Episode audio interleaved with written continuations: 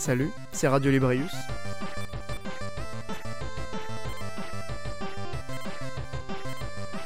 Marty, Marty La fin du monde, c'est dans 8 jours.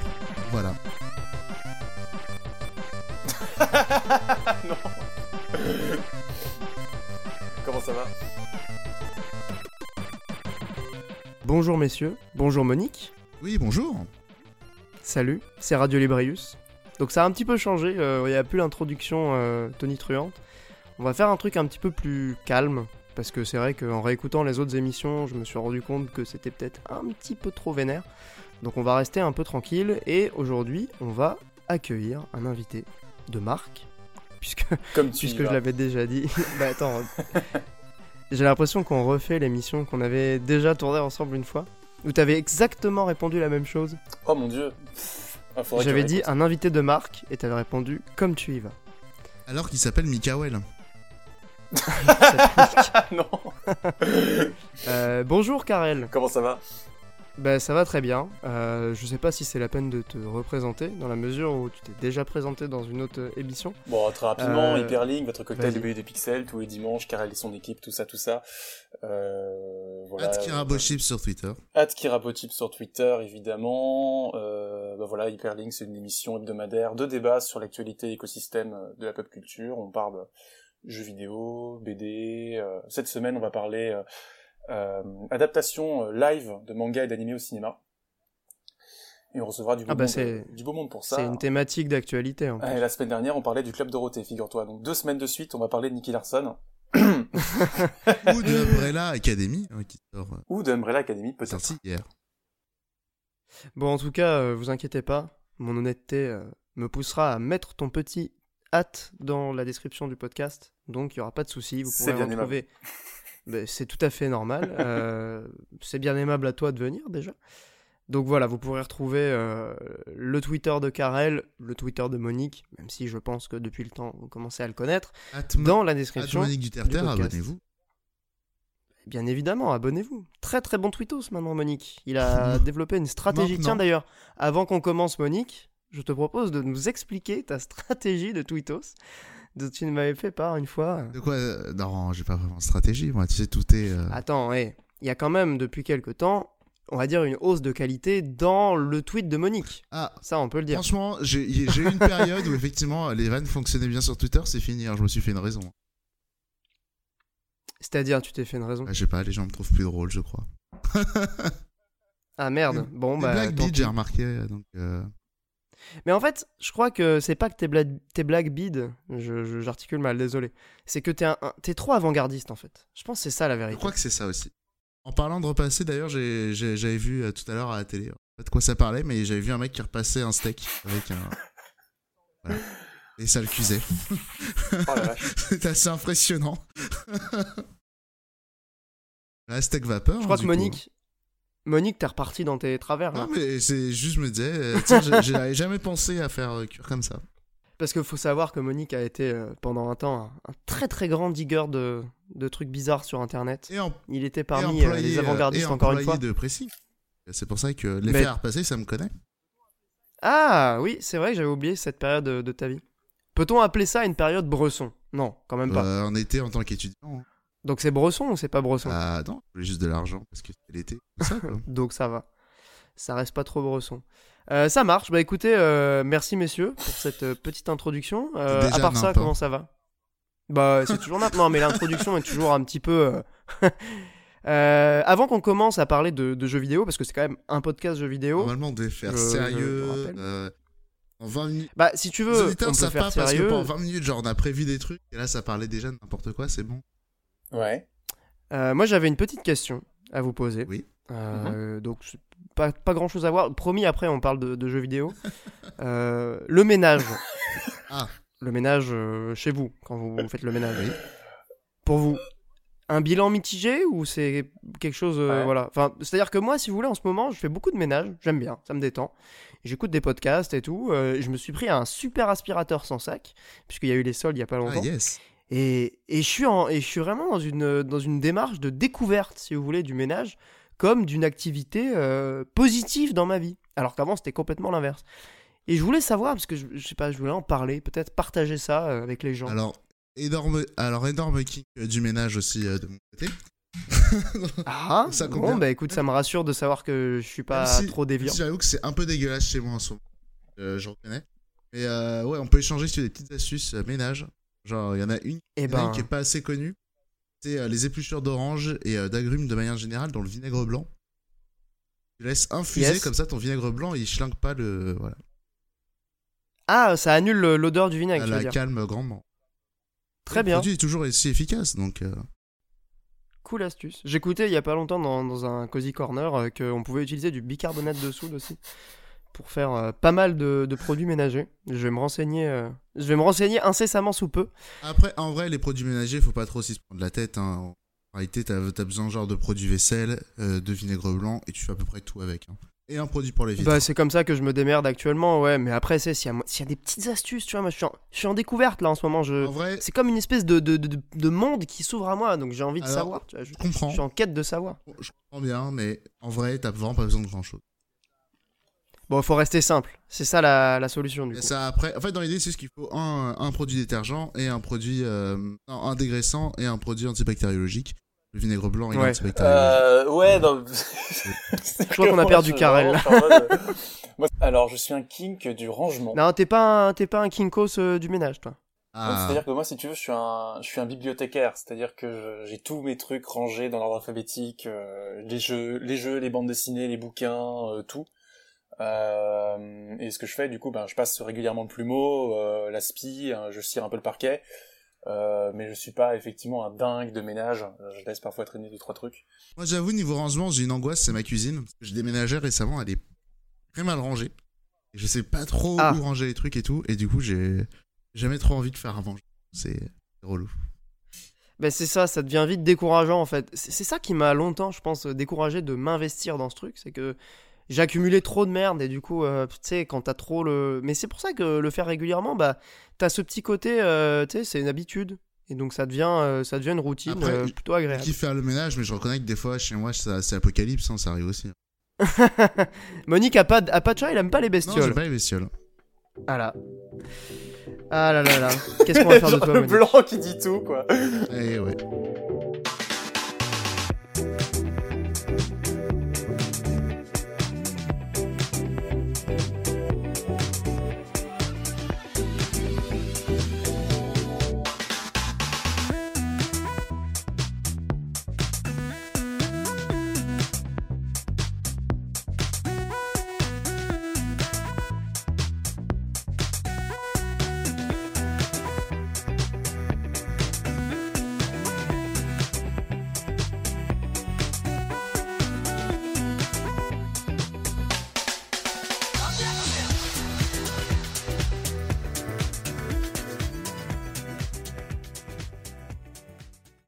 Euh, mais du coup, ça, ça me fait penser. euh, on parlait d'un truc qui fout la merde.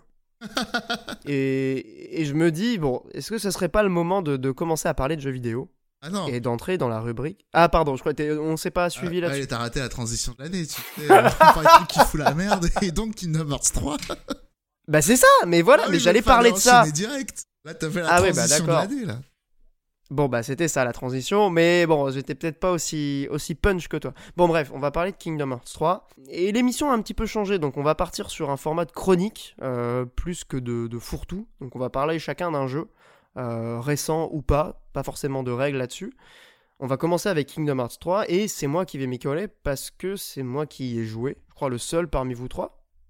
Ouais, moi, je préfère les jeux vidéo, ouais. Ah non, mais tellement médisant. Monique, pas possible, il, quoi. il enchaîne, non mais il, a- il, a- il attend pas, il a pas le time. Non, surtout que c'est gratuit, en vrai. C'est gratuit, voilà, c'est ça. C'est, c'est, c'est pas méchant. Hein, je sais pas. Bon, peut-être. Euh, plus sérieusement, Kingdom Hearts 3, moi, c'est pas un truc qui m'attirait euh, particulièrement. Enfin, j'ai jamais joué à Kingdom Hearts avant ça. On m'a énormément dissuadé de me lancer dans, dans Kingdom Hearts 3 sans avoir joué euh, au précédent. Je me suis quand même un peu renseigné. Saviez-vous que le premier Kingdom Hearts était sorti en 2002 Euh, ouais, je me souviens, j'étais en CM2. Putain. Et à l'époque, bah, moi, j'avais pas de PS2. J'étais sur GameCube. Ah, euh, quoique, est-ce qu'elle était déjà sortie? 3 mai pas. 2002, la GameCube. Ouais, donc c'était ça. Je venais, d'avoir la GameCube. J'étais très jeune encore. et bon, quand t'es petit, t'as pas 14 000 consoles. En tout cas, chez moi, c'était pas comme ça. Donc, j'avais pas la, PS2. J'allais jouer de temps en temps chez des amis, mais pas plus que ça. Donc, du coup, Kingdom Hearts étant jamais sorti sur, sur GameCube, jamais pu à l'époque le découvrir. Et je pense que c'est un truc qui a joué euh, dans euh, voilà le fait que ensuite j'ai pas eu le courage de suivre la série, même s'il y a eu des épisodes qui sont sortis bien plus tard. Euh, en tout, là, aujourd'hui, on a eu plus d'une dizaine d'épisodes étalés sur 2002-2019. Donc, si on fait le calcul, ça fait 17 ans. Punaise, quand même. C'est énorme. Ouais, c'est. Bref. Bah.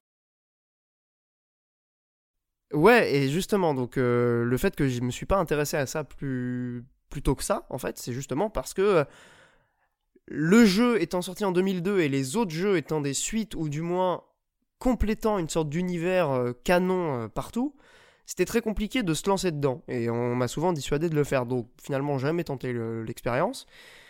Et là, bon, bah Kingdom Hearts 3, la conclusion de 17 ans d'attente, en quelque sorte, puisque c'est la conclusion de la série et de l'histoire qui a été initiée avec le premier y jouer sans avoir joué au précédent, est-ce que c'est possible?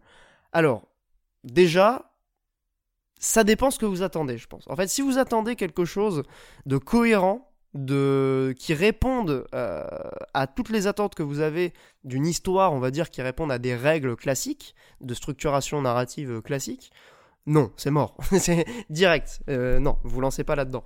Par contre, si vous aimez bien euh, essayer de déceler des espèces de mystères qui évidemment apparaissent complètement incongrus puisque vous n'avez pas joué au précédent et vous ne connaissez pas grand chose à l'univers, c'est intéressant. Je pense que ça peut être un véritable jeu de piste en fait de commencer euh, la série Kingdom Hearts avec bah, la conclusion en fait. Et de manière générale, je pense que c'est un truc qui me plaît pas mal de, commencer les, séries ou les sagas par euh, l'épisode conclusif et puis après de revenir euh, aux épisodes précédents pour essayer de comprendre un peu qu'est-ce qui a amené les héros à la conclusion.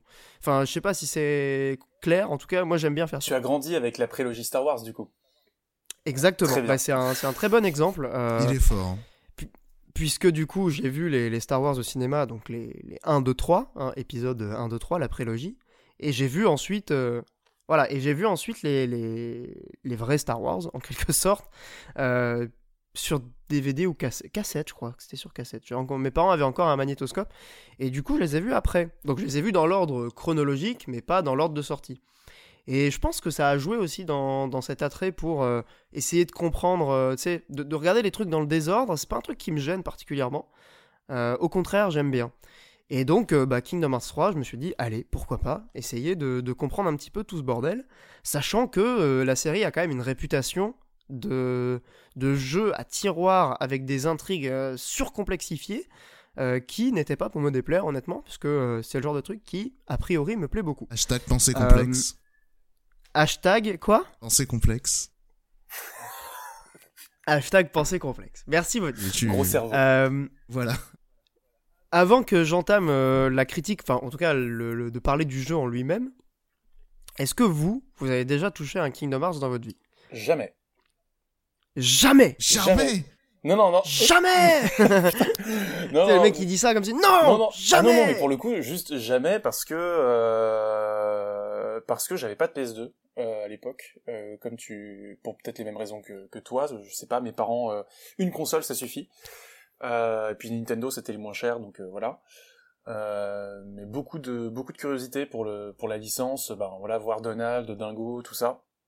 Je voyais ça évoluer de loin mais en même temps, le, fandom très présent dans les conventions m'en dissuadait en même temps. Je me disais, bon, euh, ça force un peu. Euh, disons, j'avais déjà Naruto et Bleach, j'allais pas rajouter Kingdom Hearts, si tu veux.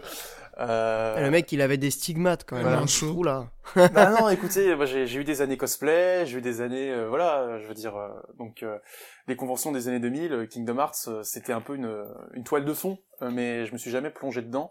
Euh, à l'époque, j'avais pas la console, et puis entre temps, j'ai découvert d'autres jeux, j'ai découvert d'autres sagas. Euh, euh, bah Persona, enfin voilà, au lycée, sur PS2, quand j'ai acheté une PS2, euh, j'ai acheté Persona 3, je me suis pris dans la figure, et du coup je suis resté sur le RPG au tour par tour pendant très longtemps, et c'est vrai que bon bah Kingdom Hearts, je me disais bon, je veux pas faire partie du camp des gens qui, comme Shenmue 1 et 2, attendent le 3 éternellement, tu vois. Et du coup je me suis dit, en attendant, j'attendais que le 3 sorte pour faire, pour faire les autres. Et au final, quand j'ai vu la liste de courses à faire pour faire Kingdom Hearts 3, je me suis dit, euh, bah, j'ai écouté le Cozy Corner, je me suis dit, bon bah ok, euh, un jour peut-être. Alors peut- peut-être juste pour... euh, parce qu'en fait, bon, je me suis lancé dans le jeu sans trop savoir, mais j'ai quand même forcément euh, regardé quelques petites vidéos. Et je trouve qu'il y a quand même plus de, compréhension, euh, de facilité de compréhension en regardant des vidéos qu'en écoutant un podcast. Peut-être le podcast peut venir en complément, mais découvrir un univers qui est du coup visuel, puisque c'est un jeu vidéo, par l'audio, c'est très compliqué. Ouais. Parce que tu ne mets pas de visage qu'il y a sur les personnages. de personnages qui ont la même gueule. euh, pas exagérer Ok. non plus, hein. Bon, ok, d'accord. Mais quand même, c'est peut-être plus facile de- d'appréhender le truc en, en voyant des images que juste en ayant du son. Mais, euh, mais ok, euh, intéressant de, de savoir ça. Monique non plus, je suppose. Alors si. Euh, ah, d'accord, euh, ça marche. Attention, j'ai joué aux deux premiers. Euh, J'en ai fini aucun. Alors, les deux premiers, Ah oui, bah, les, les deux premiers, soyons clairs. les deux premiers sur PS2, donc le 1 et le 2. Et euh, Ah, c'est pas les deux premiers, mon gars. euh, Parce qu'il y a eu Chain of Memories Ah, entre bah, temps. elle est sortie sur PS2, après j'ai précisé. D'accord. Non, mais soyons précis. Non, moi j'avais joué à cela du coup parce que j'avais une PS2 craquée en plus, donc voilà. Mais comme j'avais une PS2 craquée aussi, le, oh, le deuxième plantait. Donc j'avais joué au premier. Et euh, le premier c'était terriblement chiant et les gameplays de et les, les combats de Kingdom Hearts c'est pas possible quoi. Donc euh, voilà. D'accord, bah, rappelons quand même Et Disney euh, que charme, c'est un action RPG aussi, peut-être. hein. Oui, voilà. Oui, excuse-moi, oui, il y a. Disney, effectivement. voilà, j'ai- j'ai- J'aime pas trop l'action RPG et Kingdom Hearts c'est le pire de tous.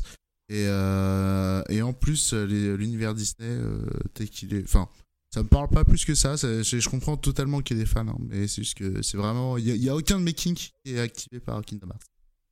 Ouais, d'accord. C'est vrai que oui, après, faut, faut au moins essayer voilà. d'adhérer un tout petit peu à la proposition de base. J'avais joué aux deux en premier parce qu'effectivement il y avait Mulan et euh, l'étrange de Monsieur Jack. Et après le reste. Ouais. C'est vrai qu'il y a quand même ce pouvoir assez ouf, et moi je pense que c'est ça qui m'a vraiment. euh, Ouais, mais en fait, c'est ça qui m'a fait craquer, c'est quoi. aussi- C'est Toy Story, tu vois, typiquement. Ouais, voilà, parce qu'il y a aussi des trucs qui confient. Hein. Euh, Winnie, c'est pas possible. Euh, la... Ah, il se paye des merveilles aussi. Ah, pff.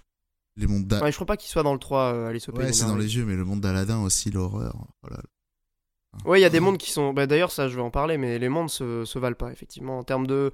Même en termes de level design, de- d'intelligence, si tu veux, de, de construction des mondes, euh, se valent vraiment pas. Ah, même c'est. Euh, euh, Et je parle pas du coup que visuellement. Ouais, quoi. enfin, Super bref. Nintendo, Mega Drive du coup? Putain, le troll. Le gars, il, en manque pas une pour. Débat, pour Super. Nintendo. Fin de parenthèse. Bref, euh, on va se faire incendier là, mais vous vous rendez pas compte de ce que vous avez déclenché. Du coup, on revient, on revient à Kingdom Hearts, donc série euh, créée par qui, euh, par qui? Par Tetsuya Nomura, n'est-ce pas? Donc Tetsuya Nomura, euh, character designer sur euh, pas mal de FF, et qui donc dans Kingdom Hearts prend la casquette de producteur euh, un peu Manitou, grand Manitou, euh, qui est donc un petit peu son bébé, hein, si j'ai bien compris. C'est quoi? Le Kojima de Kingdom Hearts. c'est le, c'est le Kojima de Kingdom Hearts. Voilà, exactement. Merci Monique. Si j'ai bien compris, c'est c'est un peu vraiment. euh, c'est son enfant, quoi, Kingdom Hearts. C'est c'est l'univers qu'il a. Bon, il a créé à moitié, puisqu'évidemment, il y a les Disney qui, qui s'intègrent. Mais en termes de, de production, c'est vraiment. euh, c'est peut-être ce qu'il y a de plus personnel, en tout cas de plus euh, attaché à, à ce personnage euh, aujourd'hui dans le jeu vidéo. Non? Enfin, coupez-moi si je me trompe. hein. De ce que j'ai pu lire, euh, c'est un peu ça. Euh, donc ça se déroule sur, euh, sur 15 ans et sur plein de plateformes différentes, ce qui permet aussi euh, de, de, voilà, de, de, de comprendre un peu la complexité apparente et réelle du jeu, puisque les intrigues se, se répondent de jeu en jeu, mais ne sont pas forcément dans un ordre chronologique suivant la sortie des jeux, donc la parution, on va dire, dans, dans le temps. C'est quand même très compliqué quand tu connais pas, et même quand tu connais, il y a des gens qui euh, ne comprennent toujours pas. Et je pense que même les, les- les énormes fans euh, auront toujours des éléments de- d'incompréhension dans, dans Kingdom Hearts. Euh, mais je voulais en parler parce que c'est quand même une série importante euh, dans le jeu vidéo japonais. Enfin, rien qu'à voir les ventes euh, du 3, tu comprends que c'est quand même un. C'est quand même un. un- c'est pas un petit jeu, quoi. C'est un truc qui a quand même une certaine importance. C'est pas Final Fantasy, clairement. Mais on est sur une saga c'est euh, qui a son C'est importance. pas hyper éloigné non plus. Hein. Mais, euh, en termes de vente, je pense qu'on est quand même pas au niveau d'un Ah, FF15, même si C'est pas, FF15 c'est est- pas hyper bah, éloigné, FF hein, vraiment. Et je crois Bah, que C'est pas hyper éloigné Cash, le premier mois, il a fait 5 millions. Euh, 5 millions, FF15, ouais. Ouais, c'est il ça. avait fait euh, 7, je crois. Ok, bon bah du coup effectivement de on n'est tête, pas, hein, on mais n'est pas si loin. pas, pas hyper éloigné non Sachant qu'FF15, il partait avec un objectif de 10 millions de ventes, alors que Kingdom Hearts, il est absolument pas à la même échelle, quoi. Donc, je pense que compte tenu des objectifs de Kingdom Hearts 3, c'est plus un succès que FF15. Et ok, bah oui, oui, c'est vrai qu'en plus, à mon avis, le budget du jeu a pas été aussi important.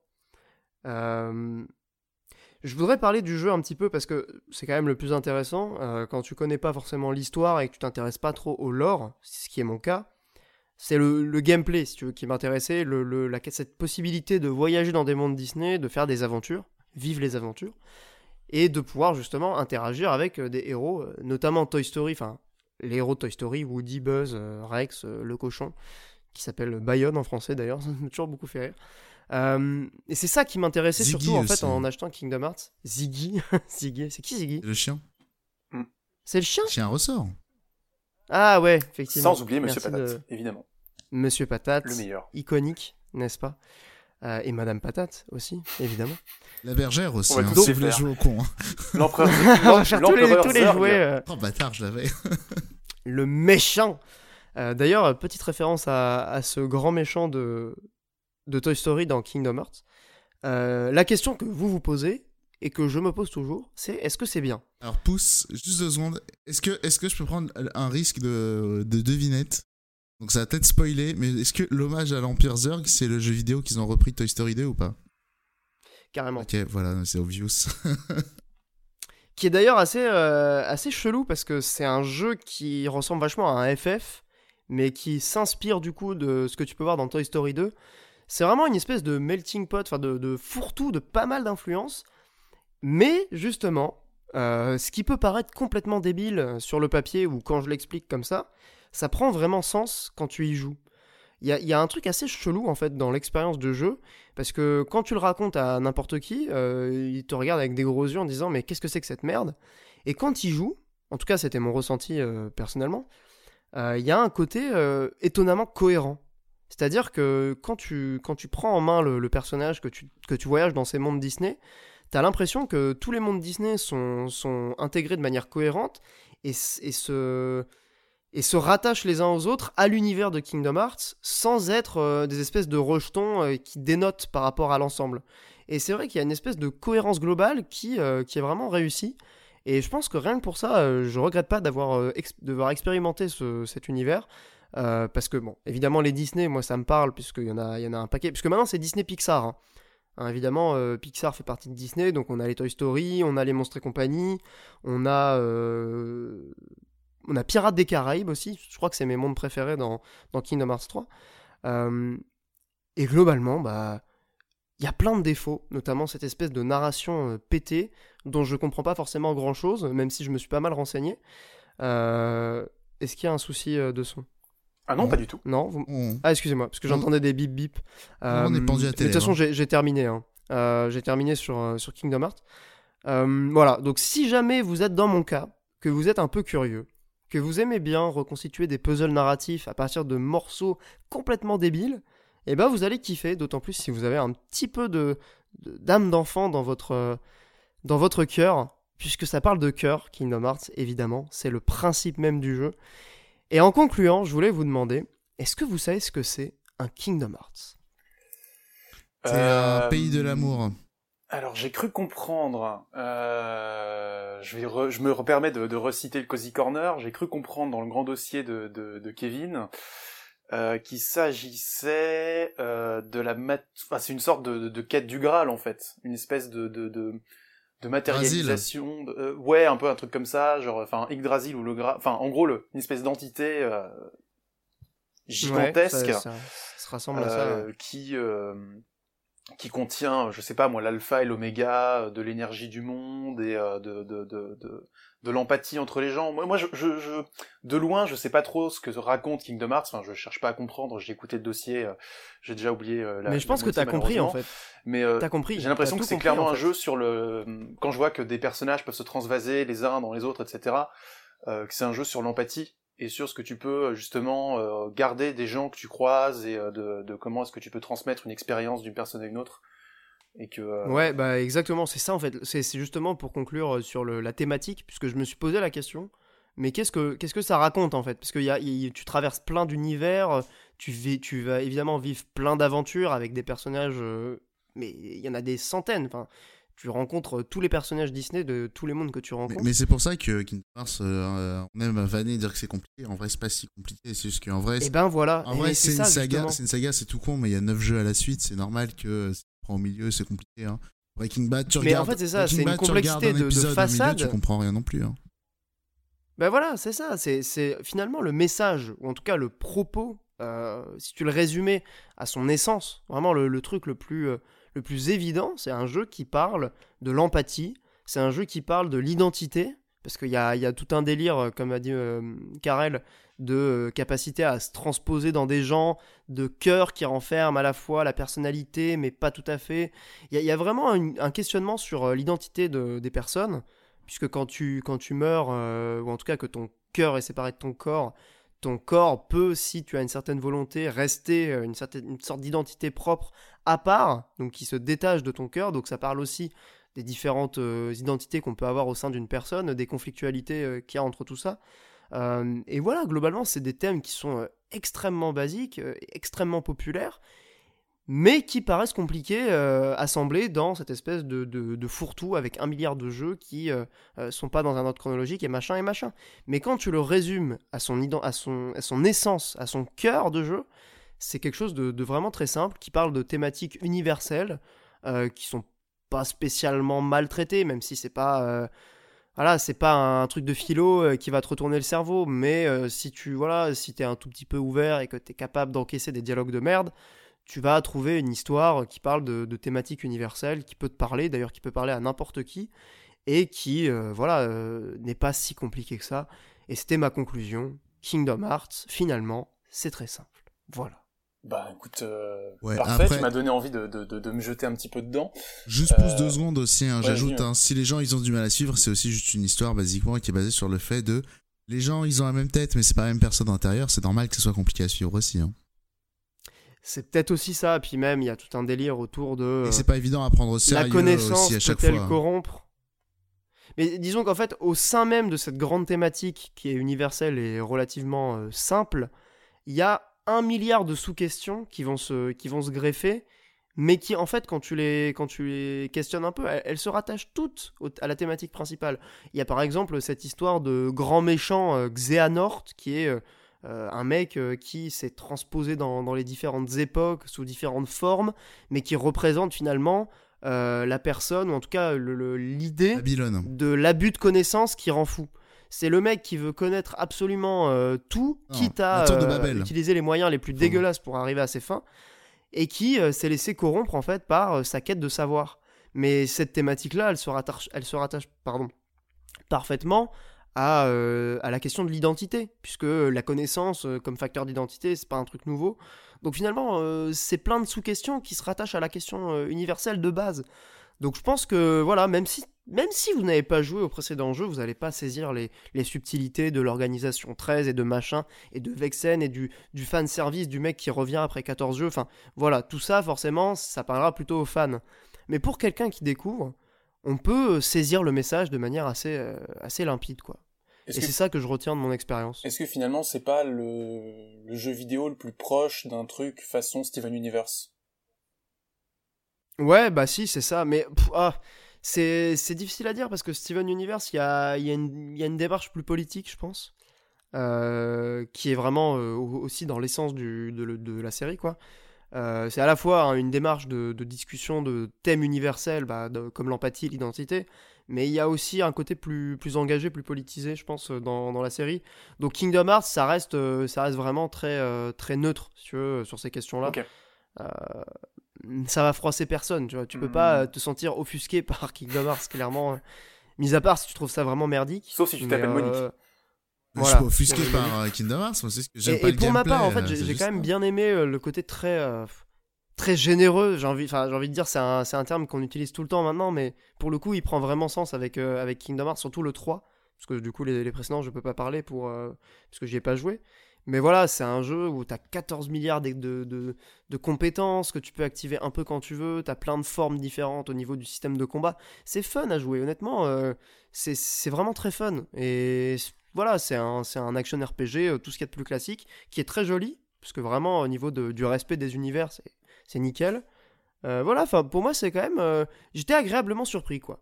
Je voulais savoir, et honnêtement, bah, j'ai compris et je suis pas mécontent. Voilà, pour ma petite chronique sur Kingdom Hearts 3.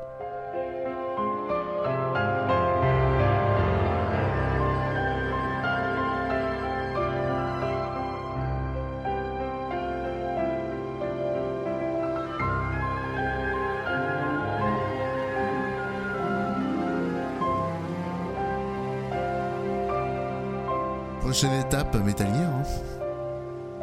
En soi, je dirais que commencer par le 5, ça peut donner un truc intéressant dans la mesure où le 5 boucle une boucle, mais en même temps, la relance et thématiquement, faire 5, 1, 2, 3, 4, ça a un sens aussi.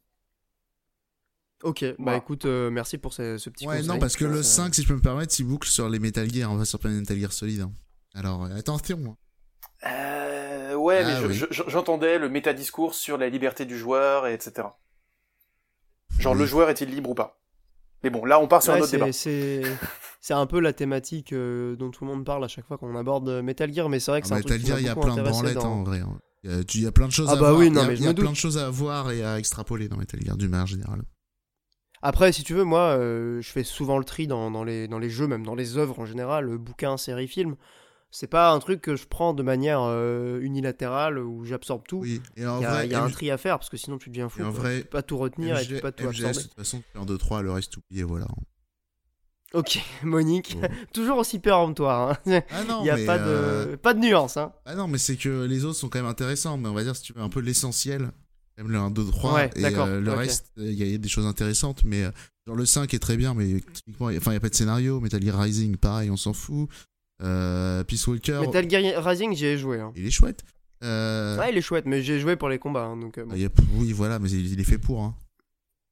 Ouais, bah oui, c'est clair. Enfin, pour moi, Platinum Games, euh, je voyais Metal Gear, je m'en foutais, quoi. Je voulais juste un, un truc un peu bourrin, euh, comme j'aime. Bah écoutez, merci. On va passer à la chronique de, de Karel, sans vouloir te mettre la pression. Non, bien sûr, pas, pas, de problème. Écoute, ben bon, voilà, je vais commencer par dire euh, que j'ai pas mal fait mes devoirs en ce début d'année. Euh, ben Monique, tu sais pourquoi, vu qu'on t'avait reçu dans Hyperlink pour parler de Resident Evil et j'avais quelques petites carences pour, euh, pour dans, dans, dans, cette série-là. Donc j'ai fait la prononciation? Donc j'ai fait Resident Evil 4. Euh, voilà, après tout ce temps. Tu prends pas des compléments alimentaires du coup euh... Non, excusez-moi. Euh, complément Pardon, j'arrête. Non, faut que j'arrête ces euh, Non, non, mais en parlant de carence, tu vas rigoler parce que j'ai fait Resident Evil 4 sur PS2 et apparemment c'est criminel, faut pas faire ça. Criminel. Euh, voilà. Criminel. Criminel. Euh, criminel. Bon, du coup, la bonne nouvelle, c'est que je ne pourrais que euh, avoir euh, redécouvrir le jeu sur Switch en bien sur sur sur GameCube, sur Switch, sur toutes les consoles du monde, de, toute façon. donc ouais, Resident Evil 4, jeu jeu assez bluffant, je dois dire. Euh, je le redoutais énormément parce que j'adore le parti, euh, le parti pris des vieux Resident Evil justement, euh, avec les caméras fixes, etc. Ce côté très dilaté, un peu lent, un peu pesant, toujours dans dans l'anticipation de ce qui est au coin du couloir. On en reparlera peut-être dans Resident Evil 2 après, donc je vais pas griller les cartouches. Oh boy. Mais mais Resident Evil 4, bah voilà, j'ai compris, hein, tout simplement, c'est c'est c'est une mécanique pure avec une mise en contexte euh, renouvelée en permanence. Euh, c'est un manifeste en fait. C'est vraiment, euh, on comprend que les mecs ont, ont, vraiment eu énormément de difficultés à faire le jeu. Je reviendrai pas là-dessus parce que bah, voilà, on a eu combien de versions de Resident Evil 4 3, 4, dont deux présentées à la presse si je dis pas de bêtises. On a vraiment vu, on en a vu trois, hein, je crois. On en a vu trois, c'est ça. Donc, on sent vraiment que c'est un jeu qui décide de faire le grand ménage, de ne garder que le meilleur, le cœur d'une expérience, l'exploiter à fond. Et à partir de là, ben, euh, c'est un roller coaster, quoi. On a euh, le village au début, euh, c'est c'est assez fou. tout le tout le passage dans le manoir où où tu où tu escortes Ashley, ben voilà, t'as t'as tout t'as des missions d'escorte. Bon, c'est un petit peu un petit peu redondant, mais c'est jamais euh, c'est jamais abusément redondant, c'est jamais saoulant. Euh, t'as des passages, genre limite c'est Ocarina of Time quoi, genre c'est tu t'as une salle avec de la lave et des, des lance-flammes, tu te dis bon bah, qu'est-ce que c'est que ça quoi, c'est où est-ce que je suis? Trop bien. Euh, ouais, non, mais bien sûr, t'as as, les trolls de euh, t'as les trolls de, de, de, Peter Jackson, t'as euh, t'as euh, la, la chasse The Thing. T'as The Thing avec les chiens, tout à fait. Enfin, c'est c'est ultra complet. Le ouais. du jeu, c'est The Fog. Euh, il y a enfin, tout Carpenter le jeu. Mm, mm, mm, ah non, c'est c'est c'est vraiment un c'est un omnibus. Après le t'as le moment même euh, T'as la tronçonneuse. T'as la tronçonneuse. As la tronçonneuse aussi. Euh, et tu as le passage, euh, moi, le, qui m'a le, le, plus rendu fou, c'est vraiment quand tu arrives sur l'île euh, et que tu as cette espèce de plan complètement fou avec euh, Ashley qui se fait kidnapper par les par les mecs dans la dans dans, dans le bunker. Et dans ce coup, t'as la caméra. c'est la fin, quoi. Et t'as la caméra qui va refaire un espèce de grand travelling arrière sur tout le niveau que tu vas te voir te, te taper, avec une espèce de Saddam Hussein euh, qui a une Gatling, euh, qui sort d'une tourelle et qui saute et qui commence à te courser. Et là, tu te dis, putain, mais c'est Metal Slug, en fait. Ah oui, clairement. C'est, c'est incroyable, quoi. C'est vraiment, euh, les, ils ont vraiment pensé le, le, l'expérience comme un, comme un, comme un, un grand jeu d'arcade. T'as même le, le passage, enfin, j'ai tout qui me, re... qui me revient en tête, si tu veux. La Big Thunder Mountain de Disneyland, euh, le train oui, de la c'est mine. ça, hein. c'est ça. T'as, le train de la mine, euh, t'as le train de la mine qui annonce un petit peu les délires, euh, je sais pas, moi, bon, j'oserais pas dire Uncharted, mais en tout cas, t'as des clins d'œil à Indiana Jones, avec ce côté TPS, je me dis qu'il y a forcément eu une espèce d'influence euh, là-dessus. Euh, donc je comprends, je comprends vraiment le, le, le culte que que que qu'on voue, que, que beaucoup de gens vouent à ce jeu. Et ça, il y, a- il y a le passage avec le- l'espèce de camion géant aussi, là. Euh, oui, alors non, ça c'est un passage un peu plus faible pour moi. J'ai Ah. j'ai pas trop kiffé. Bah, je trouve Mais, c'est euh, intéressant parce que tu sais, c'est- c'est un peu genre ces niveaux d'ascenseur dans les beats des molles 2D. Euh, oui, Là, complètement. tu ouais. l'as à l'arrière d'un camion, toi, je... et, et mettre ça dans un TPS, je trouve ça intéressant. Ah oui, non, mais c'est clairement un clin d'œil à Streets of Rage, des, des, des trucs comme ça, ouais. C'est, c'est, euh, t'as t'as vraiment, t'as vraiment un, tout un délire sur ce jeu. Euh, après, je trouve que, euh, bon, évidemment, il a vieilli. Bon. Les Euh, régénérateurs le aussi, jeu, il quand date même, de, mine de il rien. date de- il a 2005 le jeu, tu vois, donc euh, Ouais. forcément, euh, faut, faut, faut, faut, 14 faut- ans. Pardon? 14 ans? Il- Putain, déjà, la Il vache. pourrait conduire une mobilette. Ouais, un scooter, effectivement. Euh, non mais du coup c'est un c'est un jeu qui dont je perçois la la la, la portée et qui est euh, qui mérite encore aujourd'hui je pense d'être fait d'être refait euh, d'être euh, retenté dans tout- toutes les formes possibles imaginables c'est pour ça que enfin, Capcom a raison de le ressortir euh, à toutes les sauces parce que euh, Ah bah ça, oui, après, d'un point de vue commercial, complètement. bah ouais, ça, ouais, ça ouais. marche non, bien à mais- chaque fois en plus. Mais même, je trouve que c'est pour comprendre ce que c'est qu'un qu'un qu'un jeu d'action à la troisième personne, c'est vraiment, euh, c'est vraiment un très très très bon pari de, de, de... même pour initier quelqu'un à un jeu d'action, euh, pour peu qu'il soit pas forcément frileux euh, sur le plan de l'horreur, euh, c'est un bon point. Après, le gros problème du jeu, c'est tout le reste, c'est-à-dire, euh, c'est-à-dire l'enrobage et c'est-à-dire euh, le scénario, euh, les enjeux et ce que tu vas retenir du jeu au-delà de l'expérience immédiate que tu vas avoir quand tu joues. Parce que c'est une, euh, c'est de la bombe atomique quand tu l'as en main.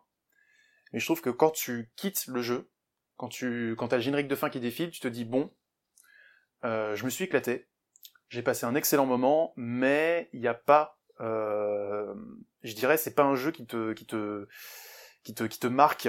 Euh, en tout cas, moi, sur, j'ai pas identifié de grandes thématiques, j'ai pas identifié, si tu veux, le jeu a pas grand chose à dire en fait.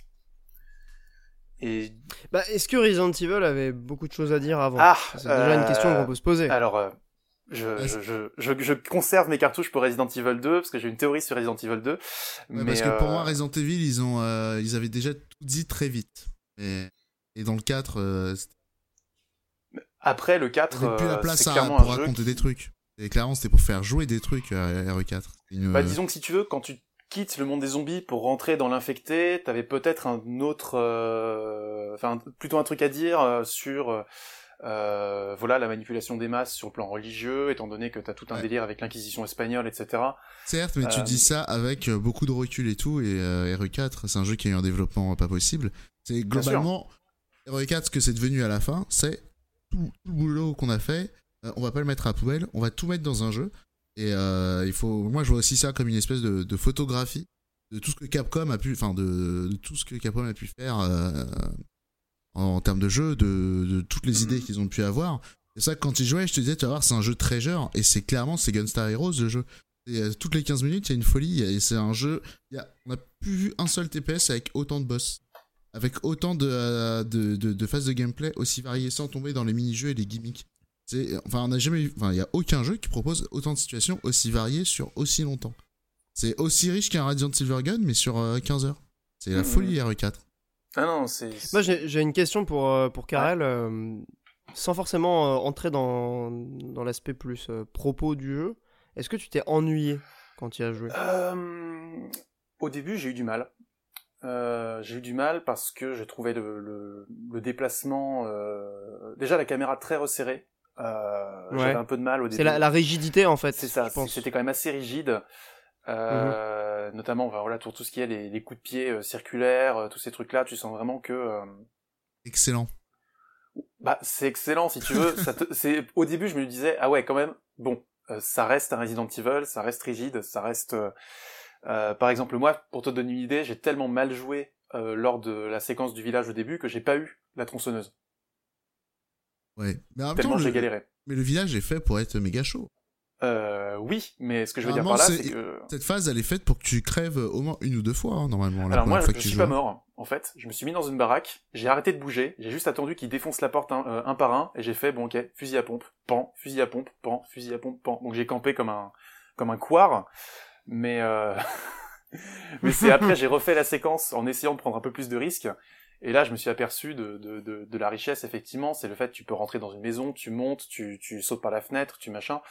Et euh, c'est vraiment pensé pour être joué comme ça. Mais euh, disons que sur le moment, effectivement, euh, on en avait discuté, Monique, j'avais, j'étais plus circonspect sur RE4, mais parce que j'avais peut-être pas aussi, je, je, pense, si je le refaisais, peut-être en mode difficile du coup, si je le refaisais, je pense que je prendrais beaucoup plus mon, mon, mon pied. Il est vraiment chaud en difficile. Hum, hum, hum. Bon, écoute, je, je tenterai. si un jour tu le tentes, c'est vraiment chaud. Mais typiquement, tu vois, c'est un jeu, j'avais un deuxième jeu, je vais aller assez vite. Euh, ça m'a permis, par exemple, de, de, de revoir un peu euh, mon appréciation de jeux comme Dead Space, comme The Will Within, et euh, surtout de me prendre dans la figure The Last of Us, que j'avais jamais fait. Récemment, du coup Récemment, ouais. je l'ai fait très récemment. The Last of Us, je l'ai fait il y a deux semaines. et pour le coup, je me suis dit, ben voilà, un héritier de la de Resident Evil 4 sur le plan TPS, caméra au-dessus de l'épaule, il y a des zombies, euh, il y a des infectés du coup parce qu'il y a un côté plus infecté que zombie. Euh, je vais aller rapidement. Hein. C'est un jeu magnifique. Franchement, je l'ai fait sur PS3, pas du tout sur PS4 et rien que pour la PS3 déjà j'étais euh, par terre. Euh, mais pour le coup, tu vois, c'est pas la même limonade que RE4 pour plein d'aspects les décors sont incroyables, mais tu sens vraiment que tu as euh, des décors qui sont faits pour être traversés et des décors qui sont faits pour être joués et que euh, t'as pas, c'est pas organique. Si tu passes vraiment très rapidement de l'un à l'autre, euh, mais ça, s'articule jamais vraiment très bien. Alors que Resident Evil 4, tous les niveaux sont pensés comme ben, des vrais niveaux avec des mises en situation et une diversité de réactions. Je pense que ça, c'est lié au fait que Resident Evil 4, c'est un jeu vidéo qui s'assume en tant que jeu vidéo. Bien sûr. Alors que The Last of Us, il a quand même des prétentions qui sont relativement euh, différentes et peut-être même plus ambitieuses, en fait, dans, dans, le truc. En tout cas, dans le propos, puisque RE4, on, on l'a dit, il n'y a pas vraiment de propos. Tu retiens pas quelque chose euh, de, du jeu autre que son expérience absolument incroyable. Mais du coup, c'est vrai que euh, en y repensant, The Last of Us, il a ce côté jeu vidéo, mais en même temps, tu traverses des, des décors pardon, qui se veulent réalistes, qui veulent te mettre dans une situation d'empathie pour des personnages qui évoluent dans un monde que tu dois ressentir. Et c'est vrai que ouais, il y a ce décalage entre euh, le côté jeu vidéo où tu vas prendre des échelles et grimper euh, à des endroits que tu aurais pu escalader euh, un quart d'heure plus tôt. Ouais, c'est vraiment l'idée. Qui dénote, ouais, voilà, qui, qui, casse un les peu les échelles et les planches, mais oh là là. là ah, moi, ça m'a rendu fou. Hein. Et, si je peux me permettre euh, de rebondir sur un truc, c'est euh, quand tu parlais de euh, RE4, tu disais les escortes missions et tout machin. Pour moi, la grande différence entre Last of Us et RE4, elle réside là-dedans. C'est que RE4, c'est un jeu, Ashley, tu vas vraiment devoir la gérer, tu vas devoir lui dire, suis-moi, reste ici, tu peux te cacher là, tu vas pouvoir elle va se faire embarquer, tu peux la laisser se faire embarquer pour peut-être qu'elle se déplace dans la salle. Il y a vraiment une gestion de, de, ton partenaire, tu vas devoir gérer sa barre de vie et tout machin. Alors que Last of Us, il prend le parti pris de dire t'inquiète. C'est t'inquiète pas, tu penses à toi et et voilà et euh, il y a pas de préoccuper de la fille et tout machin. C'est qu'il y a une grande Mhm. différence entre les deux. Alors, fait, je- oui, mais ça se justifie, alors, ça. non, ça se, justifie, ça se justifie pour une chose, c'est qu'en fait, RE4, c'est un jeu qui va faire appel à l'intelligence du joueur pour résoudre des problèmes, alors que Last of Us, il est juste là pour le, pour lui, juste lui faire passer un bon moment. C'est, deux, Alors deux non, approches parce différentes. que je suis... Ah, Euh, là, là, franchement, sans être un immense défenseur de, de The Last of Us, je Ah pense que c'est un peu erroné ce que tu dis parce que euh, ce choix-là, en particulier, de pas mettre de barre de vie à Ellie, et de pas la mettre en danger dans les situations de jeu, c'est justement pour créer, en tout cas renforcer le propos du jeu, de la relation entre les deux personnages, pour que jamais le joueur ne se dise à un moment dans le jeu Putain de merde, Ellie, quelle grosse connasse, excusez-moi pour euh, la vulgarité, euh, elle est morte, elle m'a fait perdre. Alors, Tu vois, c'est ça le alors truc. non, parce qu'il y a plein d'autres manières. Et c'est un, choix Alors volontaire. là- non, mais c'est choisi, c'est choisi. Alors, non, délibérément. Ce qui est choisi, non, Pierre, là, je suis pas d'accord. Parce que ce qui a, juste, ce qui a été choisi, c'est juste que l'orientation de Last of Us, c'est que c'est pas là pour te faire euh, vraiment, euh, comment dire, te- te faire réfléchir à comment tu joues. C'est juste là pour que tu fasses dérouler la, la, la bobine du jeu. Et là où je suis pas d'accord. Parce que c'est pas l'objectif. L'objectif, c'est que tu retiennes de, de l'univers, de l'expérience de jeu, les personnages et ce que tu Ah, et, et l'émotion je- que le jeu a Ah, réussi à je, je transmettre. suis d'accord. RE4, Je- c'est pas du tout le même prin- c'est pas ce du que, tout le même c'est ce que propos, je c'est pas disais, le même c'est ce que je disais juste avant. C'est juste Ouais, que Last of. Us, c'est là pour te raconter une histoire et te faire ressentir des trucs. Là où RE4, Ouais. c'est pour, euh, là pour faire euh, stimuler ta, ton intelligence à résoudre des, des puzzles. C'est Mhm. juste deux orientations différentes en fait. Mais alors, pour le coup, tu vois, c'est c'est là que hum, je trouve quand même, effectivement, The Last of Us est plus dans une dans une vision plus cinématographique du jeu vidéo, euh, c'est-à-dire vraiment euh, légitimer le jeu vidéo auprès d'un grand public en empruntant au cinéma plutôt que de faire un manifeste strictement vidéoludique. Euh, mais pour le coup, le choix de de, de page de, de gérer ou pas Ellie, en soi, ça m'a pas posé problème. Non, je dis juste qu'il est représentatif de ça. C'est Ouais, ah non, mais il est très Ah oui, c'est clairement, c'est révélateur de ouf. hein. C'est, Ah très oui, révélateur, mais, mais typiquement, moi, c'est ce qui me, ce qui me gêne, c'est, c'est tout, tout ce côté. euh, c'est un, un jeu où en fait l'expérience sensorielle, émotionnelle, cinématographique et narrative euh, est totalement déconnectée de, de l'expérience de jeu en elle-même. Quoi. C'est vraiment ça, c'est-à-dire que euh, tu, tu as des, dans, la, dans, dans, dans le design, tu as des couloirs et des arènes, mais t'as jamais les deux en même temps. Euh, Tu as euh, des ennemis qui te canardent avec des munitions et bon bah quand tu les lootes ils ont que dalle. Euh, ce qui ne t'encourage pas par exemple. Je sais pas, hein, c'est on- le jeu passe ton temps à, te- à te dire, passe Ouais, mais temps à te dire chaque balle compte. Là aussi, hein, typiquement- Karel, je me fais un peu l'avocat du jeu. Hein, c'est juste que tu, cherches des systèmes là où Last of Us, t'as jamais promis ça. Last of Us, Bien c'est un mais- no-brainer pour trentenaire qui rentre crever du taf et qui a pas envie de se poser de questions.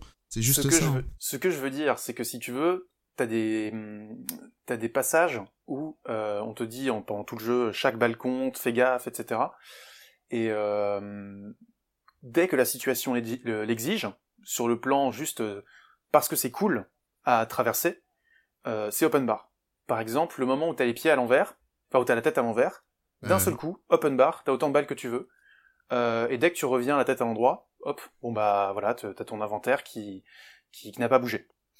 Euh, idem avec le sniper. Ouais, bah oui, c'est une séquence de, de QTE en C'est fait, ça. euh, le... enfin, C'est- plus ou moins. Mais, mais du coup, ça me... ça, ça- ça montre, si tu veux, encore une fois que je, je, je pinaille, hein, parce que Last of Us a des qualités, euh, même si je suis pas forcément sûr de, de, de voir où le jeu veut en venir, au-delà de, ben, juste, tu t'émeus pour des personnages Ouais, parce euh, en photoré- photoréalistes, et euh, tu reconnais l'humain derrière la machine, et c'est comme ça que tu, que tu, que le jeu tente de t'émouvoir. Mais après, je trouve que dans les enjeux, dans même la, le, le- à la fin, Même l'histoire, oui, il y a un gros problème Oh. avec le scénario, je trouve, de, de Last of Us. hein. Mais, euh, je sais pas. Mais au- au-delà du scénario, je pense qu'il y a un truc intéressant, euh, puisque le principe du coup de, de cette petite chronique, c'était de- d'apporter euh, RE4 comme une influence de, de The Last of Us.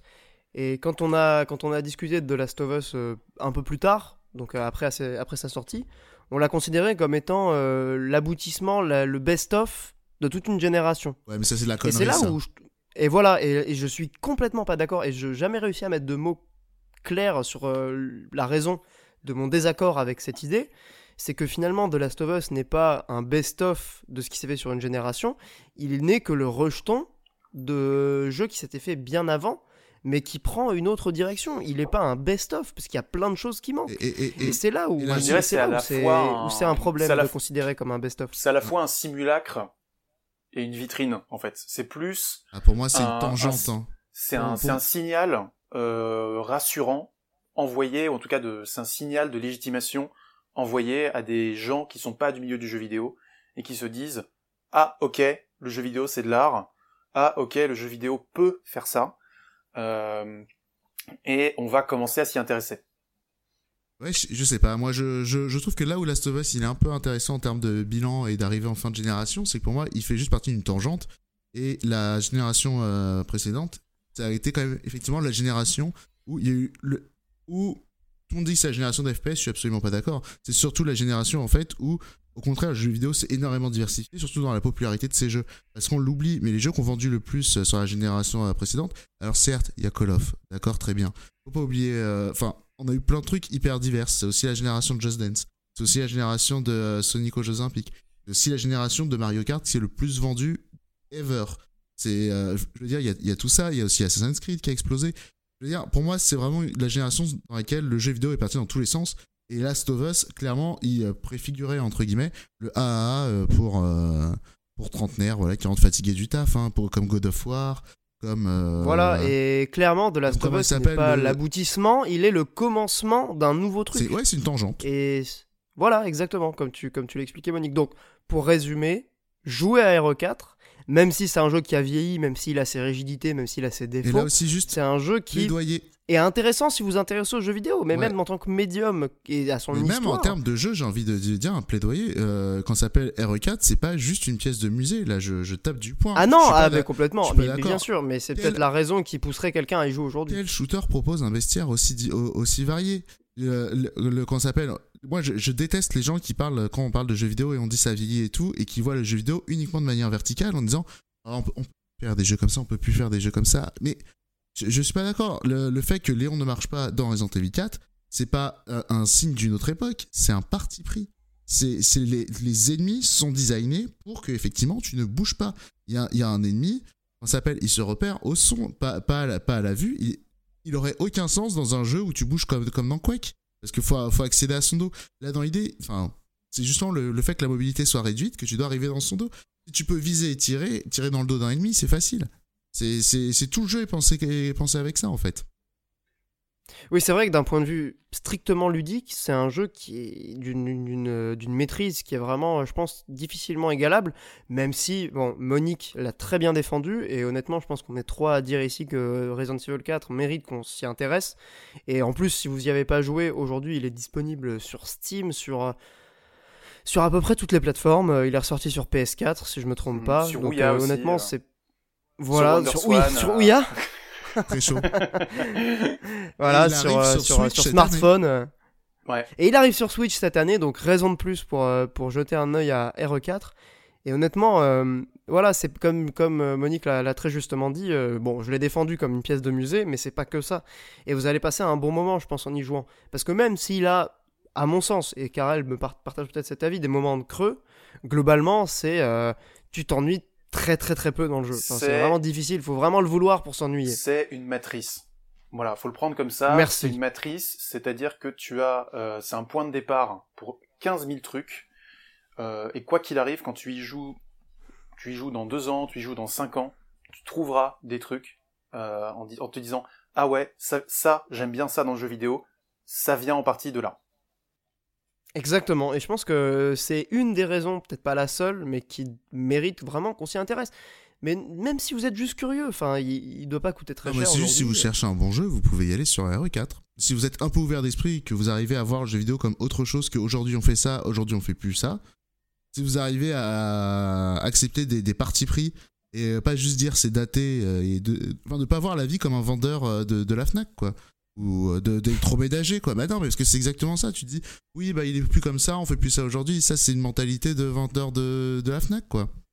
Euh, C'est une mentalité si euh, vous êtes- consumériste. Exactement, si vous êtes un peu open, on vous dit très bien, on peut pas, on peut pas mar- marcher tiré. D'accord, bah, le jeu il est, il est comme ça, d'accord.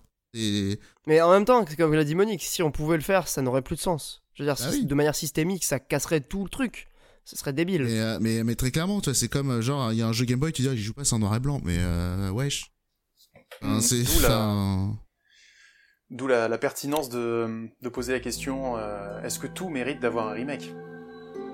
Eh ben justement, punaise, merci euh, Karel, magnifique T'as vu transition. cet appel du pied là euh Donc on va, on va conclure sur cette chronique et on va partir donc sur la suivante, qui sera tenue par Monique.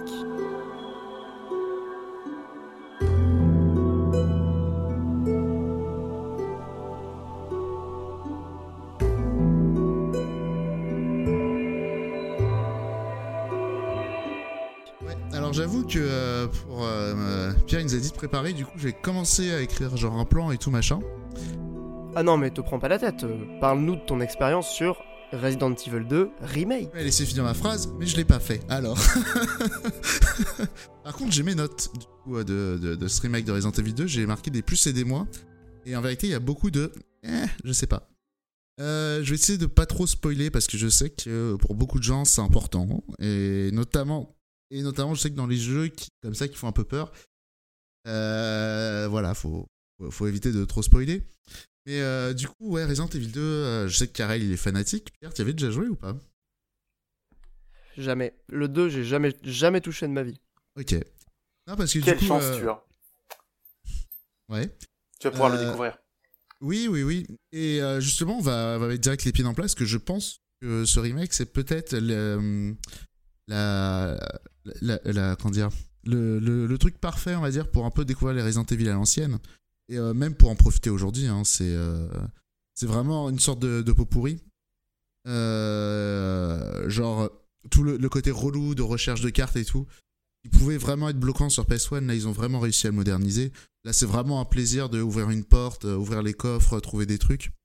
Genre, attendez, tac, je retrouve mes notes. Euh, C'est intéressant parce que juste sur euh, mon expérience avec euh, Resident Evil, moi le premier que j'ai découvert c'est le 1 mais Ouais, le, le remake, remake, du ouais. 1 en fait sur GameCube.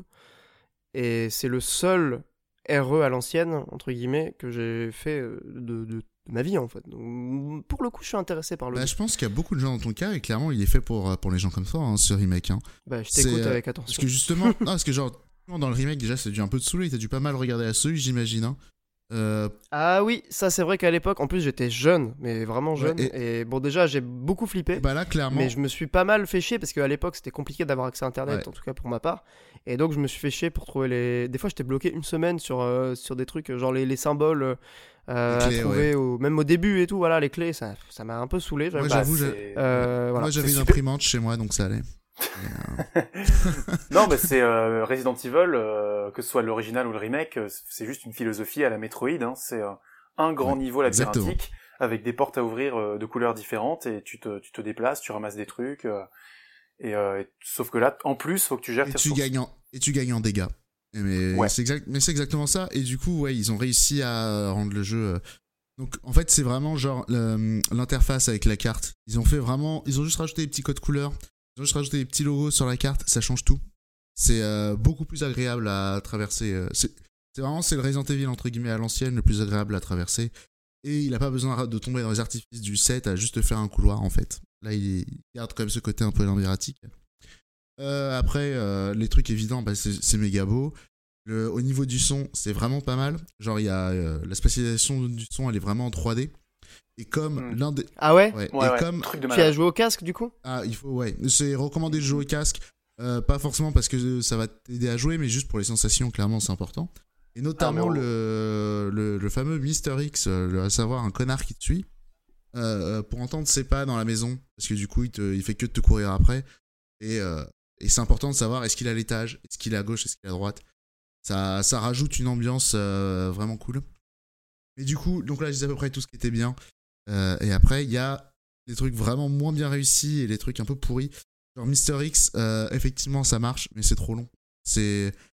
Le, le principe de ce truc, c'est d'avoir un rare moment de tension avec un truc énorme qui te suit. Le problème, c'est que c'est long. Et dans le scénario. Et euh, avant, si je dis pas d'annerie sur PS1, c'est que dans les scénarios B. Là, c'est dans les scénarios A et B. Donc, c'est super relou. Et parce que, en gros, quand t'as un, un connard derrière toi qui te suit, ça rend pas le jeu intéressant parce que dans l'idée, au lieu de flâner, de ouvrir des portes et de, trouver des trucs et, euh, et vraiment d'avoir une expérience organique, dès que t'as la pression d'un monstre juste derrière toi, globalement, t'appuies sur pause, tu regardes la carte, tu fais très bien, je vais ici, tu arrives, tu, tu, tu remets pause, tu mets la carte, tu regardes où tu vas, et tu ne joues plus que comme ça, et du coup, c'est ça rend. euh, c'est vraiment c'est une fausse bonne idée, quoi. Et après, dans les trucs qui sont pas hyper bien réussis, c'est euh, c'est globalement tout ce qui entoure les zombies, quoi. C'est euh, globalement, vous entrez dans une salle, vous esquivez les zombies, vous attendez derrière la porte. Dès que vous retournez dans dès que vous allez retourner dans cette salle, les zombies vont vous, tomber dessus. C'est comment dire, ça va te surprendre de temps en temps, mais euh, très vite ça va devenir insupportable. Enfin, même moi, moi ça m'a très vite saoulé, hein, donc du coup je jouais beaucoup avec les points de sauvegarde à relancer pour optimiser un peu mes trajets.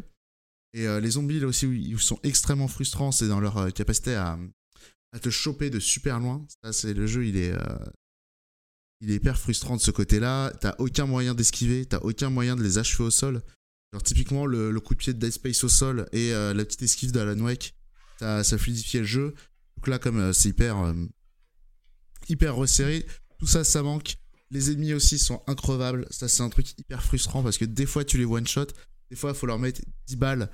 Et, euh, et, et- Alors justement, c'est lié à c'est lié à quoi la, la localisation de, Eh bah- du tir ou c'est bah c'est la loterie. c'est C'est aléatoire la loterie, j'en ai aucune idée. J'ai- j'ai- j'ai- Ah ouais? J'ai fait plein de tests, j'ai essayé de, euh, de manipuler le jeu en me disant tiens vas-y je prends euh, mon arme, aucune munition supplémentaire, est-ce que le jeu il va me donner des munitions exprès, est-ce que les zombies vont crever en une balle? Bah parfois un peu, parfois pas trop, je sais pas. Je sais pas du tout comment c'est géré.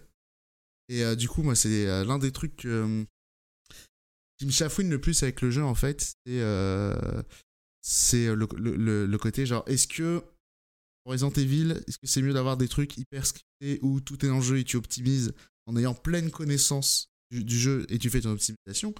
Ou alors, est-ce que le jeu doit faire le charlatan et te mentir et. euh, et, et mo- je, Voilà, moi je, je sais pas. Je, je trouve, en vrai, je trouve les deux sont intéressants, mais euh, là, le, le- ce remake de RE2, il joue un jeu d'équilibriste qui réussit pas mal. Il réussit beaucoup mieux que le 7 qui était totalement idiot de ce côté-là. Mais, euh, voilà, je suis euh, un peu divisé. Et après, le gros problème, c'est euh, l'écriture. Enfin, en gros, les- problèmes, c'est ce souci un peu de. pas trop sur quel pied danser. et la frustration avec les ennemis. Mais après, l'autre problème, c'est l'écriture. Et c'est la catastrophe. Euh, Bah, ça revient, c'est la même euh, histoire que celle du 2 à la base, je suppose. Là, c'est vraiment l'écriture. C'est pas le scénario, c'est l'écriture, c'est la cata. Je, euh, genre, j'ai écrit genre maman, maman zinzin, inspecteur Maboul pour interrogation, agent très très secret. Karel qui a commencé le jeu, il doit se rendre compte à quel point c'est. Je sais pas si t'es d'accord avec moi, mais Ben, disons que si tu veux, euh, Le- je vais reprendre le- un peu point par tu, tu point. as vu un euh, peu l'arc avec euh, le chef de la police ou pas? Alors moi, je suis dans les égouts, donc effectivement, l'arc avec le chef de la police, je l'ai eu. Euh, je trouve que spoiler, t'en as- t'en penses quoi? Bah, j'ai Claire A, Léon B, moi. Donc euh, là, je suis encore sur euh, le premier scénario de, de, de, de Claire. Ouais, comme moi, mais du coup, t'en Euh, pensé quoi? Bah moi, j'ai plutôt apprécié parce qu'en fait, Ah ouais? euh, c'est pour moi, c'est ça participe, si tu veux, d'une logique de ce remake, c'est que c'est un remake, je trouve, extrêmement malin euh, à la manière du, du remake euh, de- du premier Resident Evil. C'est-à-dire, dans le premier Resident Evil euh, GameCube, euh, le premier couloir, normalement, t'avais des chiens qui te sautaient à la figure. Et là, Ouais, bah la oui, première tout le monde note s'en souvient de ça. la, la première note d'intention du remake GameCube, c'est tu vas avoir la fenêtre qui va se fissurer, mais le chien ne va pas rentrer tout de suite. Oui, mais pousse Et- euh, RE2, il non, le non, faisait mais, aussi. non, mais hein. attends, attends. Euh, c'est juste pour, pour te dire que le remake va te taper sur l'épaule en mode, mec, t'as cru quoi? C'est pas le même jeu.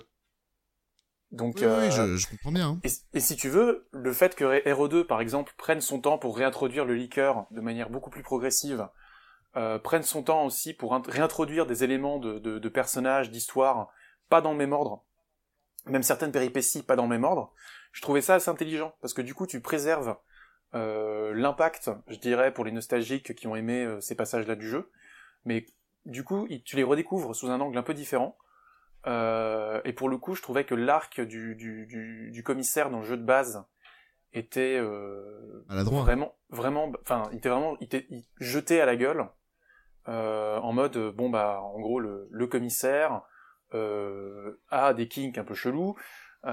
et son bureau ressemble à s'y méprendre au bureau de Norman Bates dans Psychose avec des animaux empaillés partout.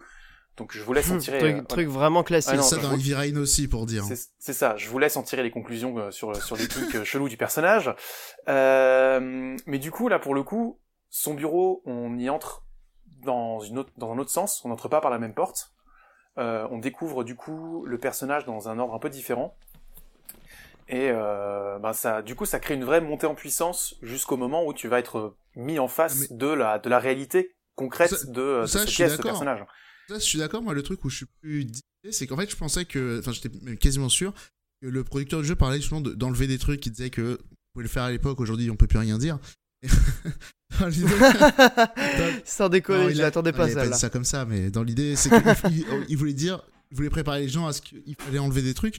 Pour moi, clairement, enfin, le chef de la police, ils allaient l'enlever parce que c'était pas du tout, c'était pas vraiment exploité. Là, ils en font quand même beaucoup. Pour au final, pas grand chose.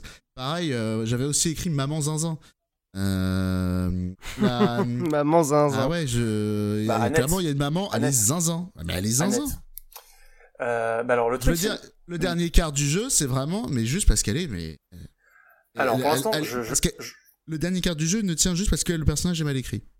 Je, je l'ai rencontré pour la première fois. Je n'ai pas, j'ai, j'ai vu Annette une fois pour le moment, donc je peux pas juger euh, de, de, de la suite du scénario. Euh, mais en fait, bon, euh, C'était déjà le cas dans le, 2, c'est un déjà le cas dans le premier, hein, dans, enfin dans la version d'origine, mais là ça choque. Plus Bah, dis- disons que si tu veux, le, le- le jeu d'origine euh, avait des personnages extrêmement mutiques, avec des dialogues euh, très très courts, euh, très télégraphiques.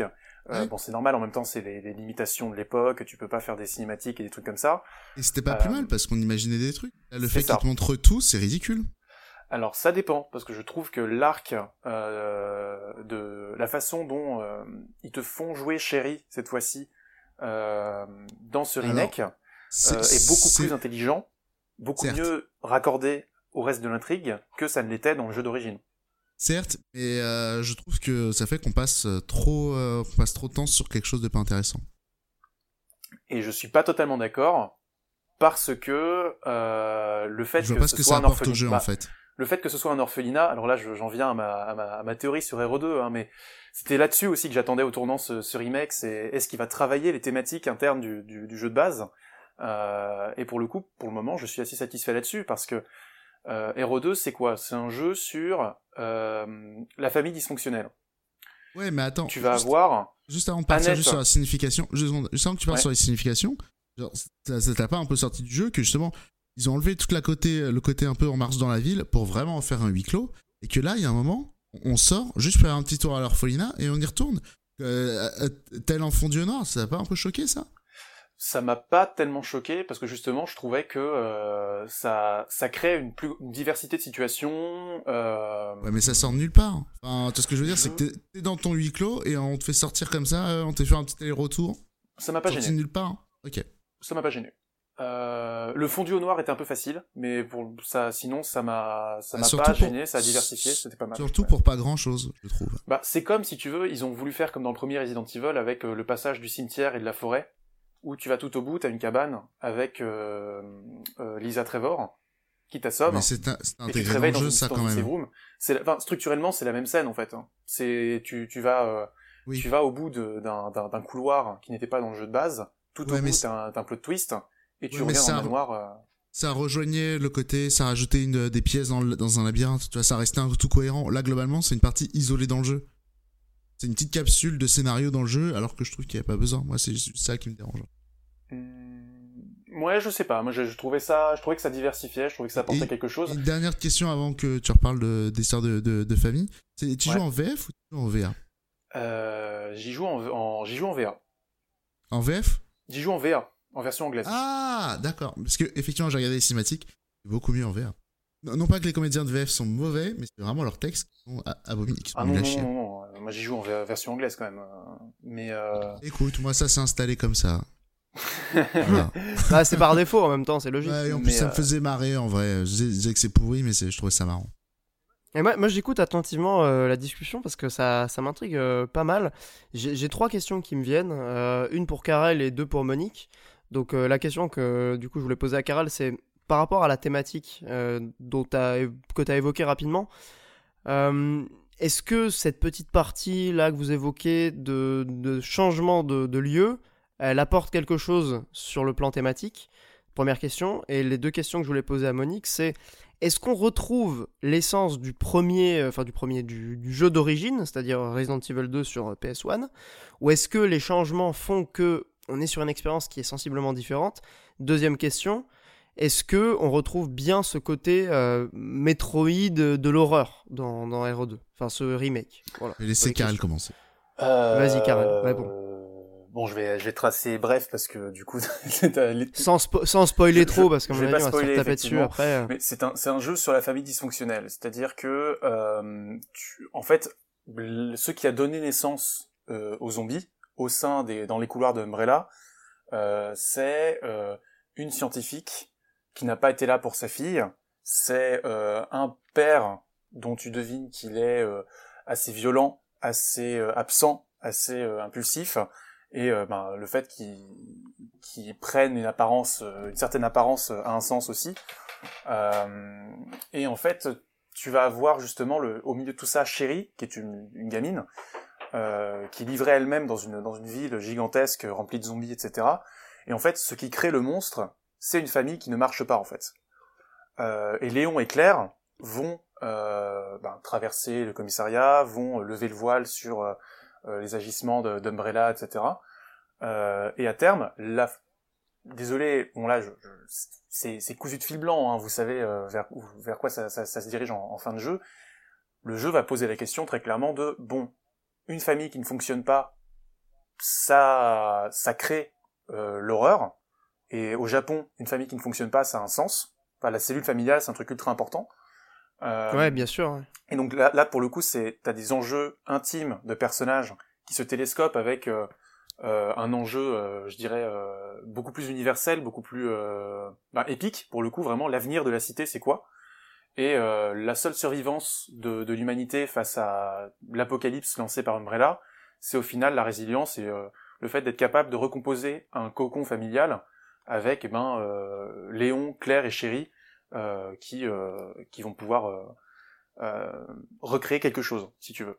Ouais, c'est se rattacher à des modèles qui sont morts, mais en essayant de les recréer d'une façon un peu, un peu bricolage. Mais ça a l'air bien, ça a l'air Disons que si tu veux, le, le, le, la condamnation de la, enfin que pas la condamnation, mais que la famille recomposée, que le Japon, dont, dont, le Japon ne veut pas forcément, en tout cas dans les années 90 et encore aujourd'hui c'est un peu compliqué, reste quand même préférable à euh, euh, la au délitement total, et, à vouloir entreprendre, euh, disons, à vouloir conserver des modèles anciens en voulant tout mettre sous le tapis, etc. Et c'est pour ça que l'arc de l'orphelinat est très intéressant parce que l'orphelinat il pose la question du sort des gamins là-dedans. De qu'est-ce qu'on en fait? Donc c'est l'aspect un peu déconnecté du commissariat, si je comprends bien. Ça. Et, et, ça te met à la place de Chéri euh, et de tous les gamins euh, qui sont maltraités d'une manière ou d'une autre enfin qui trouvent une place, euh, qui sont un peu les victimes de, de tout, de tout ce, ce, ce, grand bordel lancé par Umbrella. Et, euh, et ça, ça, participe, si tu veux, de cette thématique-là aussi. C'est euh, D'accord. Où est-ce que où sont les gamins? Pour toi, ça, ça, a un sens d'intégrer cette, cette séquence. Ça a un sens. Ok. Ok, ça marche. Bah merci Monique, euh, si tu as des réponses à, à ces questions que je me pose. Alors première chose déjà à la toute fin, euh, l'écran de fin, vous allez voir, il est cheesy par rapport à ça, par rapport aux histoires de famille posées, vous allez voir, c'est incroyable. Et non, alors effectivement, je veux bien que le commissariat ça fasse Le problème, c'est que c'est vraiment. C'est que ça arrive comme un cheveu sur la soupe. C'est plus ça mon problème. Mais euh, non, et du coup, après tu disais, est-ce qu'on retrouve les sensations euh, de l'original et tout? Et bah écoute, je, je, trouve vraiment que euh, autant je trouve que le remake, il a vraiment. Euh, il l'a rendu périmé le premier, autant je trouve que celui-là prend pas vraiment la place du premier sur PS1.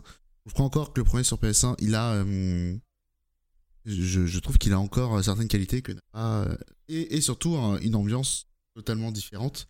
C'est-à-dire que là, on est vraiment sur un délire très photoréaliste, très. Euh, très. Euh, comment dire c'est euh, alors certes il y a un peu de gore rigolo à deux trois moments il y a un moment dans une prison qui est, qui est assez marrant pour ça mais euh, il y a, y a pas. et le fait de changer à vue je trouve que ça change vraiment en fait, je trouve vraiment trop différent du premier pour euh, qu'il le délaisse. Et je trouve que même musiquement, le premier, il a encore des petits trucs. Là, celui-là, il y, a, euh, il y a des trucs. Euh, il y a des trucs au niveau de la direction artistique que je trouve pas ouf. Genre, par exemple, faire le, jeu en full lumière éteinte. Pas que ça, ça soit très intéressant. Jeu un peu trop sombre pour pas grand chose, je trouve. Mm, mm, mm, Après, tu peux régler la, la, luminosité minimum et la luminosité maximum pour euh, Ah, que c'est pas pour dans ce sens-là. euh. C'est c'est plus, c'est plus une question de DA. hein. C'est juste, Ouais. euh, je vois pas vraiment ce que ça apporte, effectivement, d'avoir éteint la lumière dans tout le commissariat. Bah après, c'est logique, diégétiquement parlant, d'avoir euh, des panneaux courants quand c'est une apocalypse zombie, tu vois. Genre, Oui, mais- euh, mais après, oui, effectivement, il fallait recréer le hors-champ d'une manière ou d'une autre, et pour le coup, euh, le hors-champ, c'est Ouais. le faisceau de la lampe. Exactement, Et, je suis d'accord. euh, Pour, pour ça, pour ça, ça marche. Je, je suis d'accord, mais je sais ce que je trouve, c'est un peu pauvre du coup. Euh, certaines zones, c'est. Certaines zones, globalement, il y a, y, a, y a des étagères avec des draps dessus et la lumière éteinte. Pas très funky, quoi. Alors que, globalement, le commissariat, il y a vraiment eu un, un taf de ouf qui a été fait pour le rendre vivant. Enfin, vivant, on se comprend. Post-vivant, on va dire. oui, mais ça, ça se voit de toute façon, même sans y avoir Voilà, joué dans les, dans images soin. euh, qui traînent euh, sur internet, c'est Il y ouf. a vraiment eu un soin, mais il y a d'autres moments où, effectivement, on était dans une salle, euh, il y a des draps et la lumière éteinte. euh, et un peu de poussière. Mhm. Très intéressant. Et au niveau du level design, du coup, la, la deuxième question, c'était euh, est-ce qu'il y a vraiment cet intérêt que tu avais, en tout cas, Ouais, moi que j'ai ressenti ouais. dans, le, dans le remake du premier de... Bon, évidemment, il y a des moments où j'étais bloqué, et Ouais, comme ouais. j'ai joué gamin, c'était compliqué, mais en y rejouant récemment... T'as raison d'en reparler. Bah, tu vois, il y a ce euh, côté très intéressant du level design que j'aimais bien dans, dans le remake du premier. Bah là, il est tout aussi intéressant. Et ils ont, en fait, ils ont. Là, c'est vrai que je suis- au niveau du level design, ils ont été très forts. Ils ont vraiment réussi à le moderniser hyper intelligemment. C'est-à-dire que oui, Mhm. c'est les mêmes salles. Tu rentres pas forcément de la même manière dans les salles. Tu rentres pas forcément au même endroit. Tu ressors pas forcément du, de la même manière. Déjà, ils ont réussi à pas mal déstabiliser par rapport à ça. Et, euh, et euh, moi, le truc qui me fait plaisir, c'est que euh, encore une fois, quand je parlais de, il y a, beaucoup de gens qui disent ouais, tel jeu il est périmé, on peut plus faire ça aujourd'hui, on peut plus faire ça aujourd'hui. Et bah sur Resident Evil là, et bah il te reprend une structure super vieille et, juste globalement ce qui manquait, c'était une, carte lisible. Et on se rend compte que ça fonctionne encore très bien. Pareil, la narration, certes les dialogues sont pourris, mais là il y y a beaucoup de notes dans celui-là. et J'ai l'impression qu'il y en a beaucoup plus que dans l'original. Ça fonctionne toujours super bien les notes des, euh, tu sais, les papiers que tu trouves par terre et tout. Ah, de ouf, de ouf, de ouf. Hein. C'est, euh, Dans celui-là, ça marche hyper bien. ça marche très très bien. euh, tu sens vraiment qu'ils ont réussi à. Et c'est ça, genre en termes de narration environnementale aussi, le fait de passer à la troisième euh, personne, c'est tout con. Mais t'as genre, trouve deux notes de policiers qui font Ah ouais, je suis allé avec machin, on a mangé un truc et tout. Euh, il avait euh, ramené sa casquette euh, où il a fait le clown. Dans le commissariat, tu as genre trouvé euh, une photo euh, de, des collègues qui sont dans, dans, le- dans, dans- dans un endroit avec celui qui a, la- dans, qui a genre la casquette. Tu dis, ah oui, donc telle personne c'est lui, telle personne c'est lui. Ça. Tu, tu, tu, tu vois les rapports entre les personnages et après tu vois leur visage, c'est intéressant. C'est bien vu quoi. Mm, mm. Non, c'est ça, effectivement, c'est qu'ils ont vraiment fait un effort sur. euh, tu sens qu'il sait passer des choses dans ce commissariat. C'est Ouais, beaucoup plus vivant moins. Hein. C'est beaucoup moins. euh, c'est beaucoup moins un niveau à traverser qu'un Oui. environnement vraiment vivant. Pour le coup, c'était un, un des reproches euh, assez amusants fait dans le dans, dans, dans le jeu original, c'est que c'est un commissariat où il n'y a pas de toilette, par exemple. Ouais. C'est con, hein. Sans C'est con, déconner. il n'y a pas de toilette. hein. Et maintenant, il y en a. Il y en a, Justement, Dans le heureusement. premier couloir que tu traverses, ils ont fait exprès, c'est t'as des chiottes avec euh, avec euh, des fuites d'eau et tout machin. Et justement, bah, les- d'ailleurs les salles d'eau, euh, le sound design euh, là-dessus, si tu y joues au casque, et franchement, je pense qu'il faut y jouer au casque, euh, Ouais, clairement. il, est, il est taré quoi. Genre euh, vraiment, le, le, le, le moindre petit bruissement, le moindre petit bruit de pas, le moindre grincement de porte, etc. Enfin même Mister X, euh, les, les courses poursuites avec Mister X, c'est dingue parce que tu entends littéralement le parquet craquer au-dessus de ta tête avec les portes qui claquent, le mec qui regarde toutes tes pièces, qui te course, etc. Alors ça C'est, euh, mortel. Euh, D'ailleurs il y a Ça doit être terrible, ça. Moi, je supporte Ah pas. c'est c'est incroyable. hein. Faut que j'y joue avec quelqu'un, moi, vrai- ça. Je peux pas en jouer vrai tout le seul. jeu je trouve il fait pas trop peur, hein, ça va. Mais euh, il y, a, il y a un truc aussi au niveau du son qu'il faut quand même rappeler. C'est euh, faut savoir Resident Evil 2 était quand même euh, assez connu pour, pour son OST. Et euh, t'es fanatique. Et du coup Ah bah, elle est en DLC l'OST du premier Resident Evil. Euh, du, du premier Resident Evil 2 du coup. T'as testé ou pas Karel pour voir à quoi ça ressemble? Alors, Ah, c'est payant, je c'est crois. payant, non? c'est 3 euros. Euh, pour, pour 3 euros, t'as les musiques de base et je crois qu'ils ont pas refait le sound design. Euh, du coup, en tout cas que les, vu que les musiques elles vont, elles jouent en, en constant. euh, je crois que le sound design est moins, enfin est réadapté si tu veux, pour que la musique ne n'étouffe pas des éléments de- d'ambiance. Euh, je Ouais, crois que J'ai pas du du coup, tout pas testé, mêmes mais pistes, en fait. je serais curieux de voir parce que l'OST de celui-là, elle est un peu paresseuse. Un peu paresseuse, très ambiante aussi. Tu sens vraiment qu'elle est pensée pour ne, justement ne pas étouffer le, le sound design. Ouais, mais genre toi, Et- Mister X, par exemple, c'est paresseux.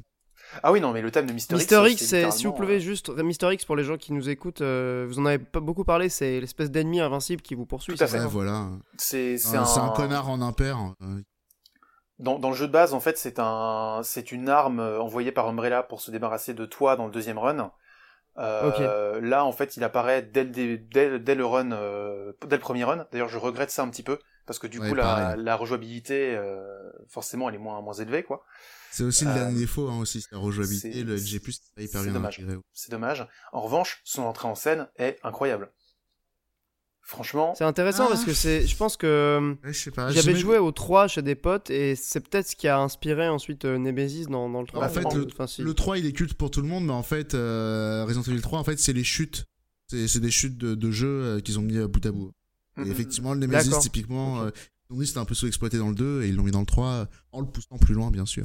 C'est ça. Ok. Mais du coup, euh, là, là, le, le, le, le, le fait que, si tu veux, euh, euh, ils aient poussé l'idée du Mister X jusqu'au bout dans, dans, ce, dans ce Resident Evil 2, à mon avis, ils en gardent sous le coude pour euh, le remake du 3.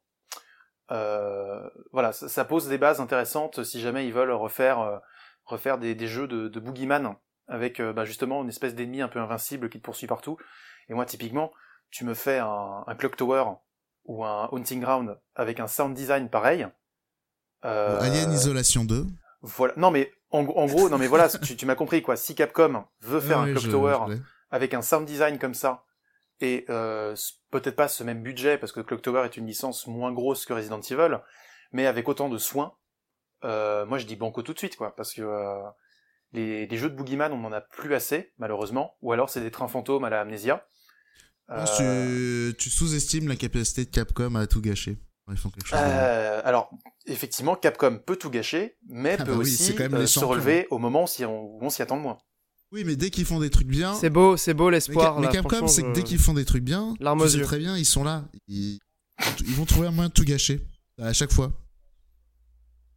Enfin, tu vois, genre, on, on s'est pas mal moqué, mais Marvel vs Capcom Infinite. Enfin voilà, c'est incompréhensible. Alors, MVC Infinite, c'est parce que Disney fait chier le monde. C'est, y a pas que ça, mais C'est pas normal. C'est juste, ils ont la plus grosse licence du moment, ils arrivent à rien en faire. C'est pas possible. Hmm. mais pour le coup, euh, c'est- bon. c'est voilà quoi. RE RE3, je, je, je pense que ce- ce- ce- s'ils le font, à mon avis, ils ont toutes les raisons de le faire, vu comment euh, Resident Evil 2 a été accueilli et surtout c'est bien vendu. Euh, moi, je pensais pas qu'ils se vendraient aussi bien. Euh, Ouais, c'est ma boule le succès. hein. ils ont ils ont toutes les raisons de, de, de, de faire le 3 et de le faire bien et de justement de peut-être aussi raccrocher les wagons scénaristiquement avec euh, ce qui se passe dans Resident Evil 2 aussi. Euh, Euh, ouais, parce que c'est vrai que clairement le 3 c'était. Pas... Enfin, en vrai, le 3 ça, ça devait être un DLC du 2. Hein. Enfin, Complètement, complètement. Enfin, on va dire un standalone plutôt.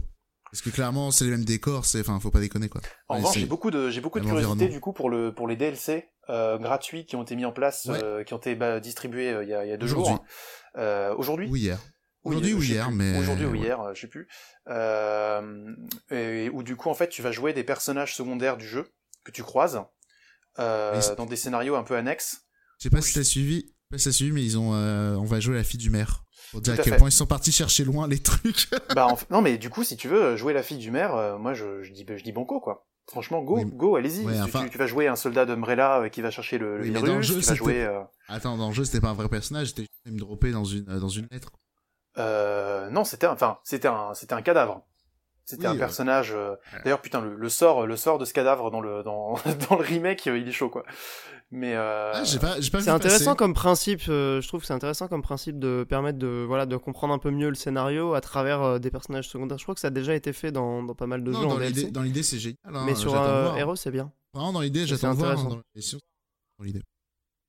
Mais du coup, avant de, de parler peut-être du, du potentiel remake du 3, est-ce que, euh, en conclusion de, de cette petite discussion sur euh, le remake du 2, vous pourriez le conseiller à quelqu'un comme moi qui a joué uniquement au premier, donc le remake du premier euh, sur GameCube, et qui quand même s'intéresse un minimum euh, bah, à ce qui se fait aujourd'hui en, en termes de jeux d'horreur moi je dirais faut, oui. faut foncer. Ouais, ouais, faut.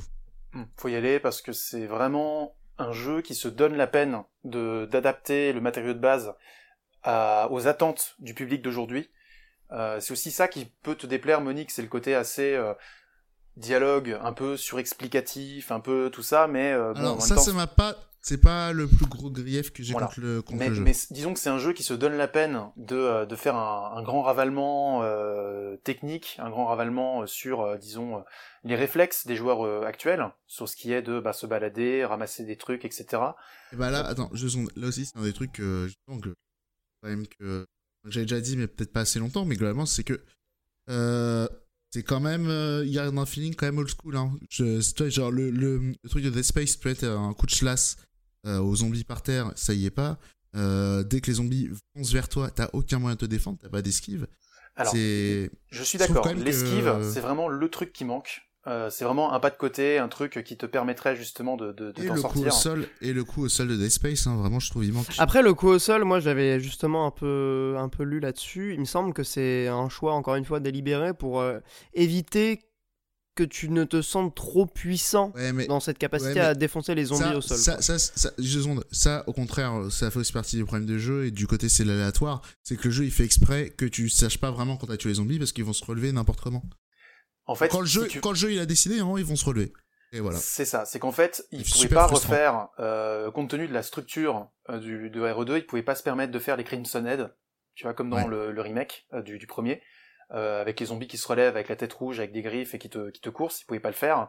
Ah, ils sont horribles ceux-là. Et, du coup, Très mauvais souvenir de ça. et, et du coup, en même temps, ils, ils pouvaient pas alourdir l'inventaire avec euh, un briquet où tu cramerais euh, les ennemis, etc. au sol. Euh, du coup, ils ont pris, enfin même The Evil Within le faisait mieux, donc euh, ils Ah oui. pas peut-être pas le, le, le- le refaire. Mais euh, mais du, du coup, le, le, là, on parle quand même d'un jeu où le couteau se casse. Oui, ça aussi c'est C'est-à-dire que dans, bonne dans, idée, dans je tous les. Resident Evil, normalement, le coup, tu peux faire le jeu euh, au couteau uniquement, euh, chlasser tous les ennemis et, et courir à toute vitesse, tu vois. Là, le jeu, il est pensé pour le speedrun, quand même, mais euh, avec une gestion de ressources, même sur le couteau, c'est-à-dire que euh, le couteau, euh, ben, euh, si tu si t'en abuses, euh, il se casse au bout de, euh, euh, au bout de, je sais pas, tu, tu te fais deux zombies avec, tu vois. Deux, trois Ouais, mais c'est pas rédhibitoire pour moi, ça. C'est même plutôt in- intéressant, en fait, de, de, de changer un peu cette formule du couteau indestructible qui est, euh, voilà, sempiternel. C'est ça. Ouais. Si tu veux, moi, je euh, trouve pourrais trop. Vraiment qu'on manque. C'est bien un- intégré ou pas? C'est ça la question. Bah, du coup, t'es obligé de gérer tes ressources, en fait. Donc, c'est du survival, donc ça participe du parti pris de base, qui est, tu gères Voilà. tes ressources et tu anticipes. Ça a du sens. Euh, tu prends, est-ce que tu vas risquer de vider un chargeur sur ce zombie, sachant qu'il y a peut-être un zombie encore plus gros derrière? En vérité, t'es super large sur les munitions aussi, hein, si je peux me permettre. hein. Je, je trouve, je trouve quand même que le jeu, il est- il- il- on manque de moyens de se défendre en fait. C'est que c'est c'est pas un problème de le jeu est dur. Le problème c'est que c'est frustrant. C'est moi j'ai relancé plusieurs fois le jeu parce que je me disais erreur d'arbi- d'arbitrage, il devait pas m'attraper l'ennemi. Et je voilà, j'étais genre je me disais non monsieur l'arbitre, hop on recommence. Heureusement que les sauvegardes sont illimitées parce qu'effectivement j'ai relancé plusieurs fois ma sauvegarde juste parce que je me faisais graber, euh, pas les interdit. Ça, ça devait pas passer. Hmm, bref.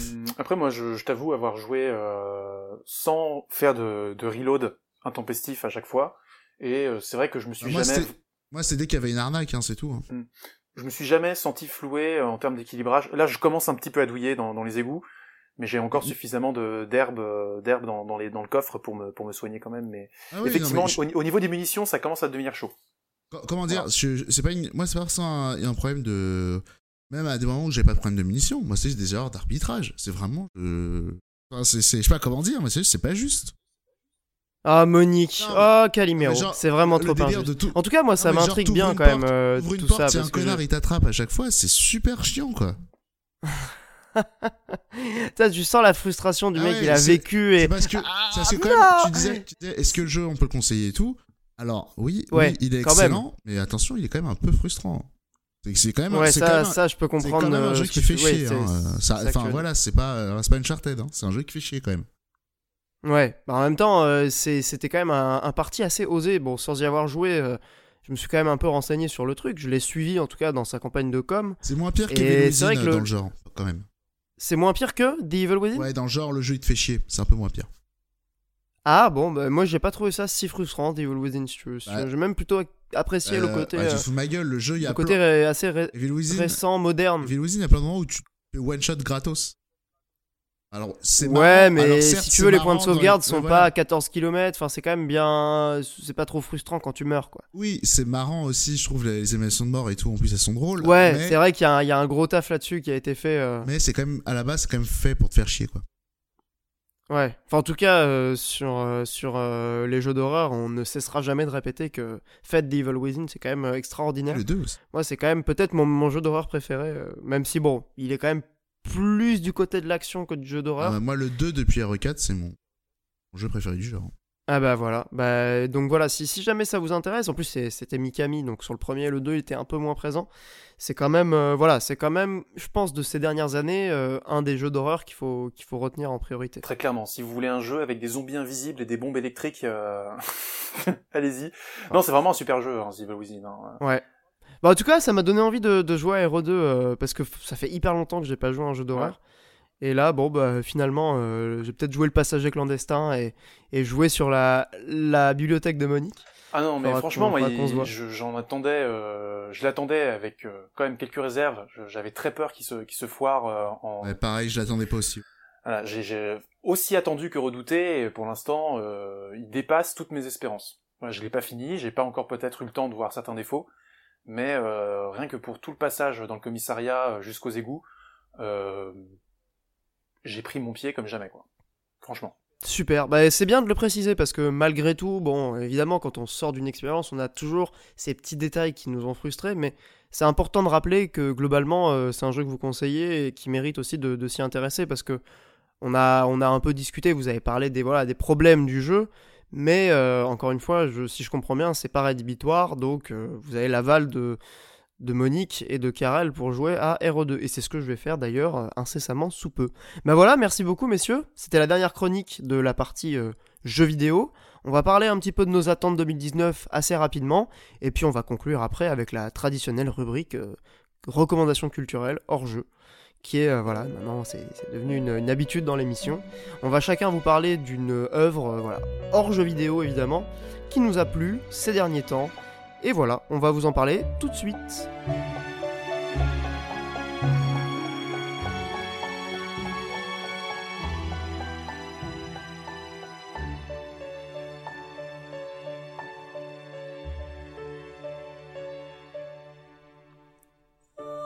Hmm. J'ai bien fait de, de sauter euh, Stra- Stravis euh, Strikes Again. Ouais, ouais, ouais. Et No More Heroes, y a pas grand chose à dire. hein. Bien, donc on va vous parler de. Bah, note de. Je recommence.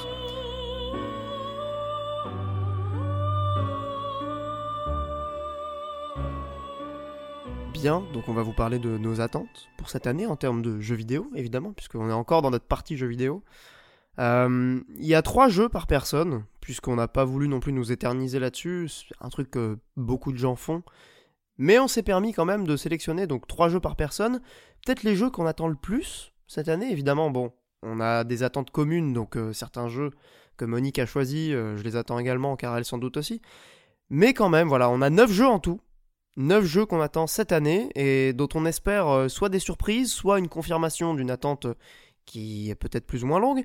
En tout cas, euh, on va commencer tout de suite parce que ça sert à rien de faire poireauter euh, le poireau. Monique, est-ce que tu veux bien commencer avec... euh, Ah, tu connais pas faire poireauter le Non. poireau? J'avais entendu parler, Bah, moi non non, plus. plus. Mais. euh, Je viens de l'inventer, c'est pour Très ça. fort, Ah. je, je valide. Vas-y, Monique. Excellent. Euh, ouais, du coup, moi, dans mes attentes, euh, celui que, on va dire, je suis plus curieux. Enfin, non, en vrai, il n'y a pas vraiment d'ordre.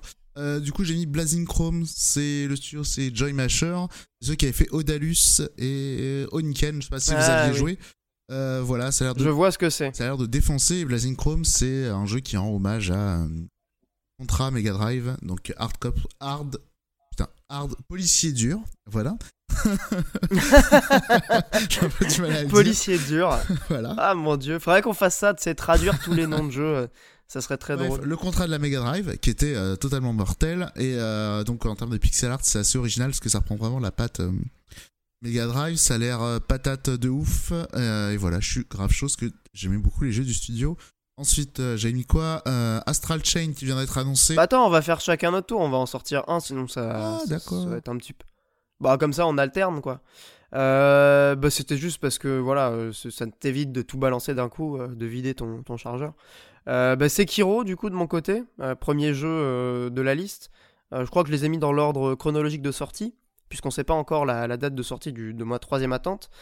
Sekiro, bah, le nouveau jeu de From Software, dont on a déjà vu pas mal de gameplay. Honnêtement, ça a l'air incroyable, mais quand je dis incroyable, je crois que c'est un jeu que j'attends de manière assez fébrile. Euh, il y a ce côté très nerveux que, qui était déjà un peu initié dans Bloodborne, mais qui a l'air vraiment poussé dans une autre, euh, dans une autre dimension. Euh, honnêtement, le jeu, de ce que j'avais cru comprendre, j'avais eu des petites infos d'un gars qui avait fait des playtests du jeu, c'est, ça devait être un Tenchu à la base. Bon, ça s'appelle Sekiro, peut-être pour des questions de droit. Voilà, donc Sekiro, très très grosse attente de cette année, peut-être la, la, la, plus forte des trois jeux. et je laisse Karel continuer, hmm. donc avec euh, le premier jeu de sa liste. Tout à fait, bah, Sekiro, bah, petite remarque sur Sekiro, je l'attends beaucoup dans la mesure où euh, c'est le créateur de, des Soulsborne, que je ne porte pas forcément dans mon cœur, qui va peut-être tuer justement le genre des Soulsborne que tout le monde essaye de copier un peu. L'année euh, des anti-Dark Souls, ça tu l'avais prophétisé. C'est ça. Et bah Sekiro, euh, si ça peut être l'anti-Dark Souls, moi je suis chaud. Après bon, euh, il disait que la progression à la base allait suivre une acquisition d'objets à la Zelda-like. Finalement, il y aura quand même des, arbres de compétences et tout ça, donc je sais pas comment ça va se, se goupiller, mais effectivement je l'attends, je l'attends beaucoup. moi j'attends, j'attends Animal Crossing tout simplement. Forcément. Forcément. Euh, la CC la Gueudreau. Hein. Voilà, non mais franchement, euh, je veux dire, l'été 2013, 3DS, euh, Animal Crossing New Leaf, tout le monde s'en souvient, je pense. Euh, bah voilà, l'été 2019, s'il peut être celui d'Animal Crossing euh, Switch, euh, moi je suis méga, méga, méga, méga client. Après, vu le calendrier de sortie de Nintendo, je pense pas qu'on l'aura cet été malheureusement. c'est dommage, parce que c'était vraiment la fenêtre pour le sortir mais euh, je suis surtout assez curieux de voir comment est-ce qu'ils vont intégrer euh, à la formule de base. C'est pas euh, possible qu'ils loutent les, l'été. Non, mais tous les éléments. réfléchir. De. C'est impossible qu'ils loupent l'été, ça sera début août ou fin juillet. Bah c'est ça en fait, c'est-à-dire que mais du coup ça, ça, revient, ça reviendrait à sacrifier Fire Emblem du coup. Non, je pense que ça va aller. Regarde, il va sortir comme comme Splatoon dans. Ouais, je à voir. Ils vont sans doute faire un cycle de, de com assez court de toute façon, depuis Metroid Prime 4, euh, il, gagne à, raccourcir les, les cycles de, les cycles de, C'est peu de, le dire, effectivement. Euh, non, mais du coup, ouais, euh, moi je suis assez curieux de voir comment est-ce qu'ils vont intégrer à la formule de base euh, les éléments de craft et de dating qui avaient été mis sur la version euh, mobile du jeu. est-ce que il va y avoir un, un, système un peu plus poussé sur la gestion des villageois, sur euh, la confection des objets, sur tout ça, tu vois, s'il y a toute une dimension supplémentaire de gameplay euh, qui peut s'ajouter à, l'expérience, euh, moi je suis, je, suis méga chaud. Et ensuite, je suis aussi super, super dans l'attente du mode local, c'est-à-dire est-ce que tu vas pouvoir vraiment pouvoir visiter un village à 2, 3, 4, 5 personnes, tu vois, en local? là, je l'attends vraiment en tournant parce que typiquement Animal Crossing en local où tu échanges des, des objets, des machins, si tu peux pas le faire sur Switch, euh, en tout cas de manière confortable. Ah ouais, non, ça serait frustrant, mais ce serait tellement frustrant. Voilà, mais euh, beaucoup, beaucoup d'attentes. Je pense qu'ils vont faire une très bonne copie, ils se sont donné le temps de bien le faire. Euh, la version mobile était là pour tester ce qui était possible ou pas. voilà, clairement, mon attente de l'année, c'est Animal Crossing. Je pense que c'est clairement le jeu de l'été. Enfin, moi j'ai des souvenirs de Animal Crossing euh, pendant les étés où je jouais le soir très très tard. Mais vraiment, je pense que c'est un jeu qui, accompagne parfaitement cette période de l'année où en général on travaille moins ou pas du tout. C'était mon cas à l'époque, euh, puisque les études, l'école, tout ça. Euh, je pense que oui, tu as très, très bien fait de mentionner les, ajouts parce que c'est un truc qui est à mon avis indispensable. Parce que bon, Animal Crossing, au bout d'un moment, je n'ai pas envie de, critiquer outre mesure, mais c'est un peu toujours la même chose et c'était quand même peut-être le, point qui m'inquiétait le plus. Maintenant, si tu me dis qu'il y a l'air d'avoir des, nouveaux systèmes, euh, pourquoi bah, pas, pas, il y a l'air, c'est j'espère. Euh, bah oui, bah, j'espère pour eux aussi parce que clairement, euh, je ne doute pas de la capacité du jeu à se vendre, même si c'est une copie conforme avec des plus beaux graphismes du précédent. Mais j'aimerais quand même euh, un peu, voilà, un peu de renouveau euh, parce qu'en fait, j'ai toujours pensé à des trucs, tu vois, dans Animal Crossing qui pourraient s'ajouter à l'expérience en l'enrichissant sans la dénaturer. Et, c'est vrai que au fil des épisodes, parce que j'avais commencé à jouer sur DS, après j'ai fait suite 3DS. Entre temps, il y a eu celui de la Wii. auquel j'avais joué et bon malgré tout j'avais pas forcément ressenti d'évolution nette de la formule et honnêtement, je l'attends, je l'attends plutôt de, du côté des systèmes de jeu euh, sur la version Switch, euh, que j'ai envie de voir aussi évidemment. Monique, deuxième attente? Euh, Ouais, alors du coup, moi c'est vrai que j'ai beau être un sex, Animal Crossing, c'est pas mon délire. moi, le jeu que j'attends le récemment aussi annoncé, là, c'est Astral Chain du coup. je suis turbo chaud, c'est Platinum, ça a l'air trop trop bien. Chien fouille découpe, j'ai trop envie de jouer. c'est trop stylé. Bah, ouais. Il y a un ah, chien. Oui, bah c'est le trailer quoi. Le, oui, non, mais alors, certes, on joue des flics et on n'aime pas trop les policiers par ici, mais euh, le côté Jojo euh, où t'as un espèce de stand là, euh, genre le chien fou devient moto, qui devient arc, qui devient robot, très très stylé. Hein. Et puis surtout, c'est le. Ça a l'air bien démonté. Enfin, ça a l'air un jeu Platinum pur jeu. Après, bon. Le feu. Hein. C'est un jeu qui est annoncé peu de temps avant sa sortie. C'est un jeu qui sort que sur Switch. Ah ouais, je pense qu'il faut quand même prendre des pincettes. Mario Odyssey, tu veux dire? Bah écoute, Mario Odyssey, euh, moi je, je reste pas forcément un très grand euh, défenseur du jeu. Mais non, mais plus sérieusement, pour euh, le cas de Platinum, non, sérieusement, Monique, ne t'emballe pas non plus trop, quoi. Parce que ça risque d'être un peu. Alors j'ai plein. Enfin, je dis pas que ça va être mauvais. J'ai pleine confiance en Platinum. Moi, je sais voir le, génie dans leur jeu. Hein. Et Ah bah moi aussi. Ah, mais il y a quand même eu des trucs c'était quand même pas des, génies, des, jeux géniaux quoi. Euh, alors oui, mais là, enfin Platinum et Nintendo, t'inquiète pas, euh, enfin vraiment, t'inquiète pas, ça va bien se passer, c'est évident. Mais euh, si tu veux, moi, c'est même plus techniquement en fait que j'ai peur, parce que c'est quand même la Switch. Ça a toujours été solide, ça a toujours été, ça a toujours été hyper solide les jeux Platinum. Hein. Même, ouais, même bah, souviens-toi de Bayonetta sur, ouais, ouais, Bayonetta sur, le sur jeu, PS3. Il a 60 FPS et Bayonetta sur PS3, c'est un accident, c'était il y a longtemps. Et c'était énorme. Ah, bah oui, donc. Et, euh, pousse, et pousse. Ça arrive. J'ajoute une chose c'est un jeu Sega. Et le contrôle qualité de Sega et sur Nintendo, c'est pas le même. Hein. Effectivement, tu viens de ah, me rassurer euh, en quelques mots. Et dernier point sur ce jeu, moi ça m'amuse parce qu'en fait la Switch est en train de devenir une console qui accueille tous les mangaka. Euh, parce que euh, on a eu Diamond Ex Machina avec Kawamori, qui est donc l'un des, des plus grands mecha designers de l'histoire, Macross, etc sur euh, Diamond Ex Machina. Et là, Astral Chain, on a Masakazu Katsura, qui est euh, l'un des plus grands auteurs de shonen euh, des années 90. C'est lui qui a fait Video Girl Eye, qui a fait Z-Man aussi. Ah, lourd, ça, ça Voilà, donc c'est lui qui est tout au cara design de tout le jeu. Et je trouve ça assez amusant de voir beaucoup de mangaka comme ça trouver leur place, en tout cas dans la charte visuelle des jeux Switch. ce serait intéressant de voir, je sais pas moi, Rumiko Takahashi dans un jeu. Dans ah, pour Animal Crossing. Hein.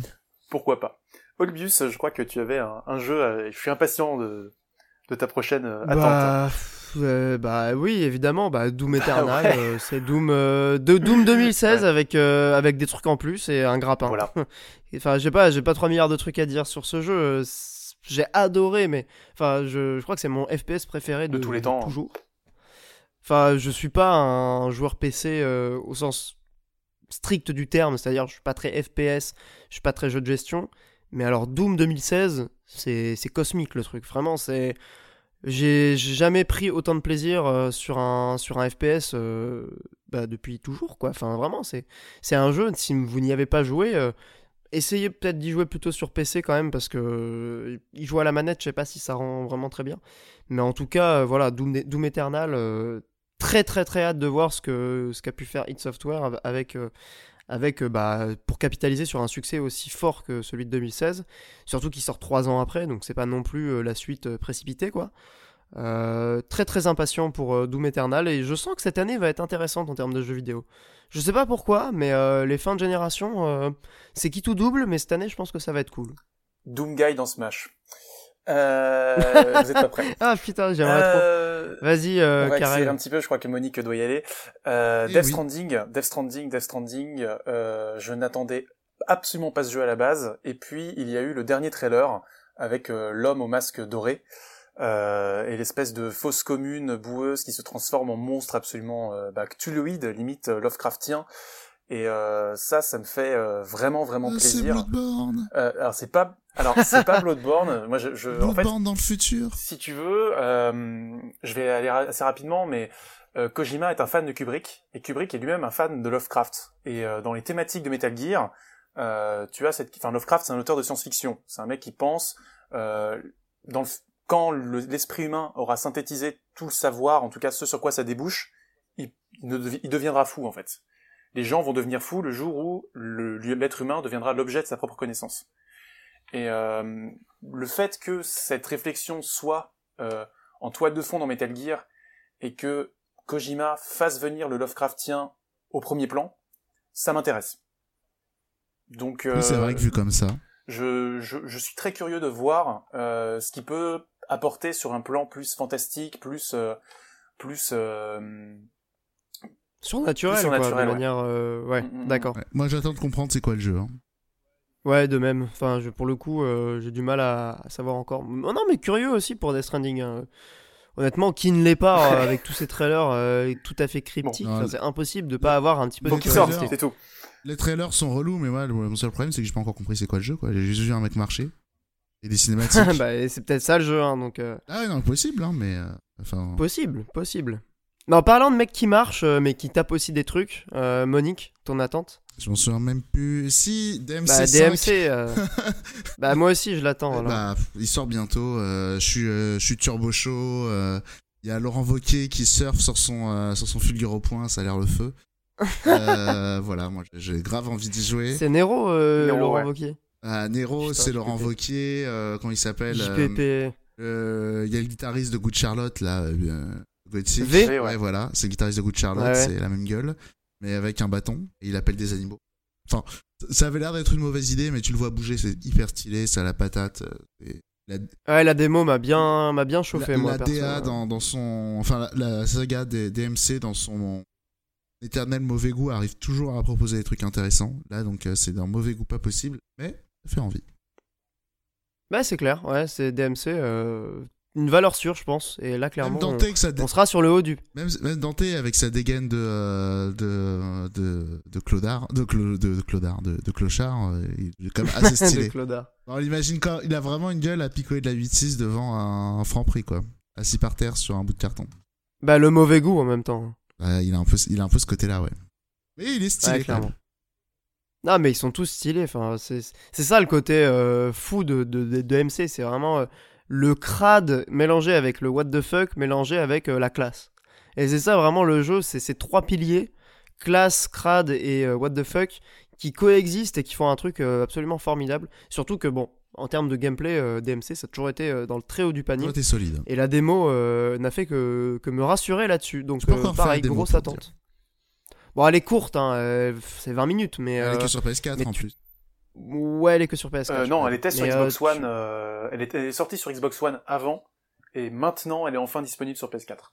Oui, mais c'est pas. Et là, elle est plus sur Xbox One. elle y est plus maintenant, ouais, mais. Oui, mais dans l'idée, c'est pas sur les machines d'adultes, genre le PC, quoi. Non, malheureusement, non. Mais le jeu sort sur PC, donc bon, ouais. il reste plus beaucoup de temps à attendre. en parlant de jeux qui ne sortent pas sur PC, je j'ai mentionné Pokémon parce que bon, j'ai des souvenirs de gamins comme beaucoup de gens, je pense. Euh, qui ont pas réussi à se maintenir dans le temps. Je suis pas un fan de Pokémon qui euh, s'est tapé tous les épisodes après. Euh, bon, mes premiers c'était or et argent, en l'occurrence argent.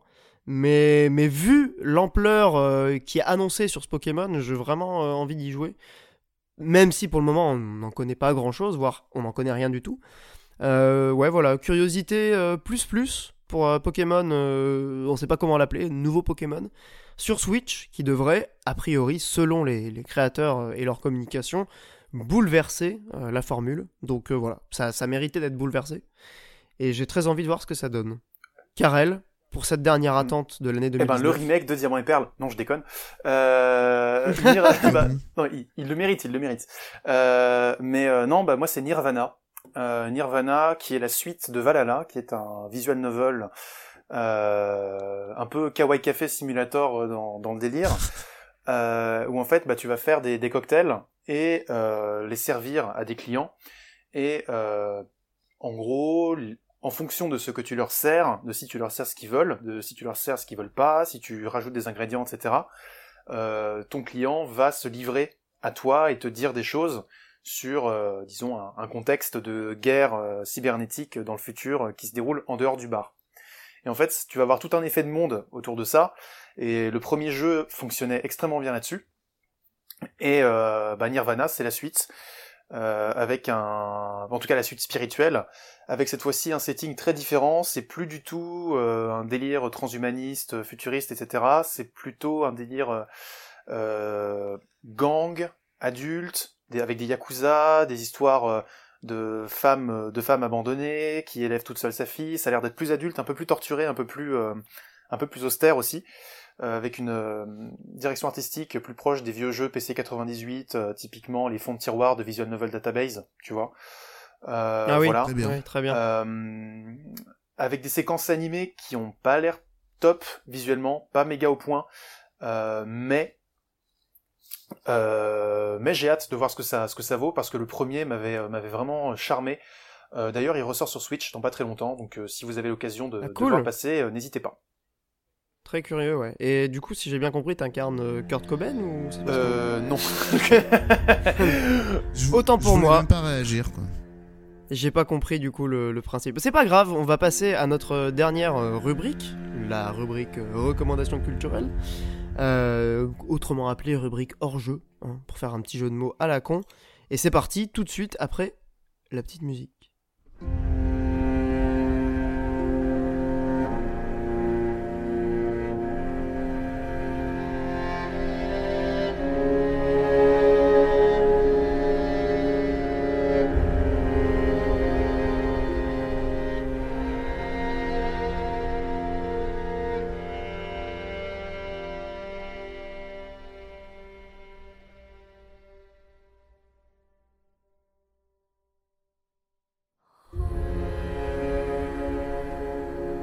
Voilà, donc on va conclure euh, rapidement, puisque Monique est pressée, n'est-ce pas, monsieur? Oui, oui, oui. Euh, avec nos recommandations culturelles euh, de l'émission, du mois, parce qu'a priori c'est mensuel maintenant, on essayera en tout cas. bah, je vais commencer, hein, pour pas perdre de temps. J'ai un bon point à distribuer et un mauvais point. Le bon point, ça va à Samurai Champloo. Hein. beaucoup de gens connaissent, mais si vous ne connaissez pas, allez-y, c'est très très bien. C'est euh, une série animée qui a été réalisée donc, par le même gars que Cowboy Bebop. Euh, il s'appelle Watanabe, je crois. Voilà, merci euh, Karel. On a, c'est très cool de pouvoir compter sur toi. J'ai l'impression que ah bah, tu, retiens bien les noms. J'ai du mal à retenir les noms japonais. La force Weeb. Mais toi, t'as l'air assez, assez fort en ça. non, mais ça tue. Enfin, franchement, Samurai Champloo, c'est peut-être un peu moins marquant, mais on est dans l'excellence quand même que Cowboy Bebop mais sincèrement, euh, c'est tout ce que j'aime dans les animés en fait. C'est euh, c'est la subtilité tout en ayant l'exubérance. C'est tout en fait. C'est genre euh, bon, il y a les personnages traditionnels et archétypaux, mais il y a en même temps des surprises dans leur comportement. Globalement, l'histoire est assez simple. Pour résumer, il y a trois personnages principaux. Fu, Jin et Mugen, ou Mugen, je sais plus comment il s'appelle lui. Voilà, Mugen, c'est le, mec un peu, un peu bourrin, un peu extravagant, qui va euh, euh, défoncer les mecs parce que ça lui plaît. Euh, donc t'as Jin qui est le samouraï extrêmement calme, le mec vraiment qui va jamais essayer de faire trop de bruit, mais qui en même temps est très très stylé en combat et qui va pas hésiter à, se taper avec, avec d'autres gens. Et t'as Fu qui est une jeune fille vraiment très jeune, mineure je crois d'ailleurs, qui euh, est à la recherche d'un samouraï euh, au parfum de tournesol, ce qui est assez bizarre d'ailleurs. Mais c'est un petit peu la quête de ces trois personnages qui se rencontrent dans le premier épisode et qui vont partir comme ça, vivre des aventures, euh, en passant par Edo, ensuite Nagasaki. Enfin voilà, ils vont visiter un petit peu le Japon puisque l'époque, c'est censé être une époque ancienne, samouraï, même si c'est pas vraiment daté en tout cas historiquement. Euh, ça. Enfin, il y, a une BO de malade euh, avec des morceaux de d'artistes comme Nujabes qui est, qui est formidable. Donc voilà, foncez, c'est sur Netflix. Donc voilà, aucune excuse. Le truc est sur Netflix. Donc allez-y, regardez Samurai Champloo et Cowboy Bebop aussi, mais j'ai pas le droit. Et le mauvais point, c'était pour euh, Alita Battle Angel, l'adaptation de Gun au cinéma, ou Gunmu, comme il faudrait le prononcer. Euh, vraiment, je n'ai pas aimé du tout. Euh, on aura peut-être l'occasion d'en reparler, mais vraiment décevant. Euh, ça corps de manière euh, vraiment beaucoup trop poussée. Le, le, côté très très brut de décoffrage et froid en fait du manga originel. Et même si c'est très réussi techniquement, le film, à mon sens, n'égale même pas, n'atteint même pas la cheville du manga. Et c'est pas pour faire le puriste, hein, mais lisez plutôt le manga, honnêtement. Voilà. Merci, Karel. Alors, à mon tour, du coup, je vais aller assez rapidement. Euh, si vous aimez Resident Evil 2, euh, de John Carpenter, euh, film ultra important, euh, matrice de tout le cinéma de, Carpenter aussi. Ça va être en fait un remake déguisé de Rio Bravo, où en fait, t'as un commissariat qui ben, plie bagage, qui déménage. Donc c'est la dernière nuit du comico avant, avant qu'il ferme. Et euh, d'un coup d'un seul, tu vas avoir un type en sang qui rentre dans le commissariat euh, en rampant, au sol. Euh, tu comprends qu'il est poursuivi par des types qui veulent sa peau. Et tout ce tout ce petit monde dans le commissariat qui devait bah, qui devait plier les cartons tout en gardant un détenu en transit, etc. va devoir gérer un siège avec toute une bande de malfrats qui encerclent le commissariat, qui va euh, au fur et à mesure du film couper le courant, casser une fenêtre, euh, etc. Du Et coup, c'est un peu un huis clos le film. C'est un huis clos complet.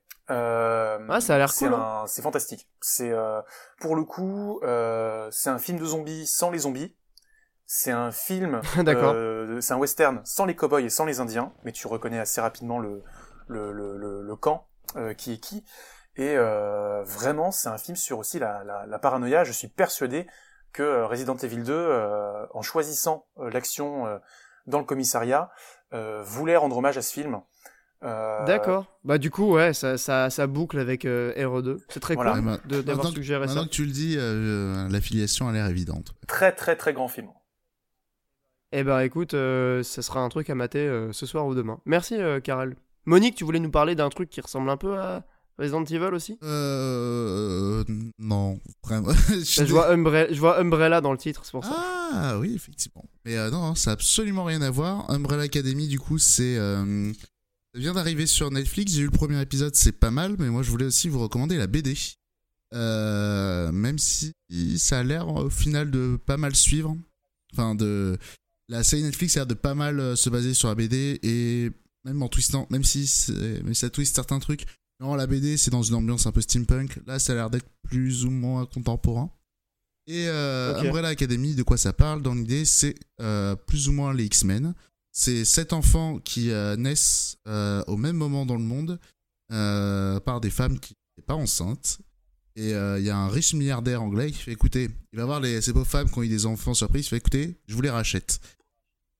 Putain, ok. Ça fait presque ça l'idée, il les éduque et euh, après ils vont tous avoir des capacités complètement faux folles. Notamment euh, l'un d'eux qui va revenir du futur et qui va faire euh, Marty, Marty La fin du monde c'est dans 8 jours. voilà. Et du coup, ok, euh, non, les ça a l'air cool. Le pitch est bien en tout cas. c'est le, le truc vraiment qui détache un peu apparemment par rapport aux X-Men et tout, c'est que c'est une série. Enfin, la BD était assez intimiste. Genre, euh, vraiment, c'était euh, des histoires vraiment de famille, de comment on peut s'entendre et tout machin, alors qu'ils sont déjà tous adoptés, mais en plus, tous avec des capacités extrêmement différentes. Et en plus, certains ont des conceptions de la vie totalement différentes. Parce que, effectivement, celui qui, vit du, qui vient du futur, qui a plusieurs dizaines d'années, et tous les autres qui ont le même âge, forcément, en termes de perception, il y a des choses assez différentes. Ouais, c'est clair. Vous voyez l'idée. le principe est cool. en Et tout c'est. Enfin, la BD était ouf, la BD, c'est la série a l'air pas mal. Ok, bah écoute, euh, merci Monique. Je crois qu'on a, on a pas mal de choses à faire du coup, entre Resident Evil, euh, Assaut de John Carpenter et, et une petite série animée sur Netflix. Je crois que. c'est en live passer. action. Ah, c'est en live action, ok. Wow, je, je croyais que c'était un animé. Ok, ça marche. Bon, bah, Et petite écoute, euh, anecdote, pour euh, moi. la BD, mais je crois aussi qu'il bosse sur la, la série Netflix. C'était scénarisé par le chanteur de My Chemical Romance. Camoulox. Voilà. ok. Parce que l'esthétique de, la bon BD pas l'esthétique de la BD reprend un peu certains, certaines pochettes d'albums du groupe, pour ça. ok, ça marche. Bah, merci Monique pour, euh, pour cette suggestion. Euh, bah, du coup, euh, on va conclure, messieurs. Merci d'avoir participé à l'émission pour cette nouvelle formule qui, bon, Et bah, de reprend rien. les grandes lignes de, de l'aîné, mais quand même, c'est réinventer, euh, voilà, c'est réinventer sa, sa propre formule, n'est-ce pas? Euh, Non, plus sérieusement, c'était super de vous avoir, aussi bien Monique que, que Bah, Karel. merci pour merci pour l'invitation. Euh, hein. Bah non, c'est moi qui vous remercie. Euh, En plus, on a eu des, des grosses galères pour enregistrer. J'espère que ça vous aura plu, à vous les auditeurs et les auditrices. N'hésitez pas à nous mettre des, des, des, étoiles ou ce genre de choses, puisque le, podcast, le podcast normalement est disponible sur euh, la plupart des plateformes euh, actuellement sur le marché. Merci de nous avoir écoutés. On vous donne rendez-vous pour un prochain épisode de Radio Librius. En attendant, faites-nous des suggestions, dites-moi ce que vous aimeriez voir euh, dans la prochaine émission. On essaiera de tenir compte au maximum de vos suggestions et d'améliorer évidemment l'émission. Merci beaucoup, bisous à tout le monde, ciao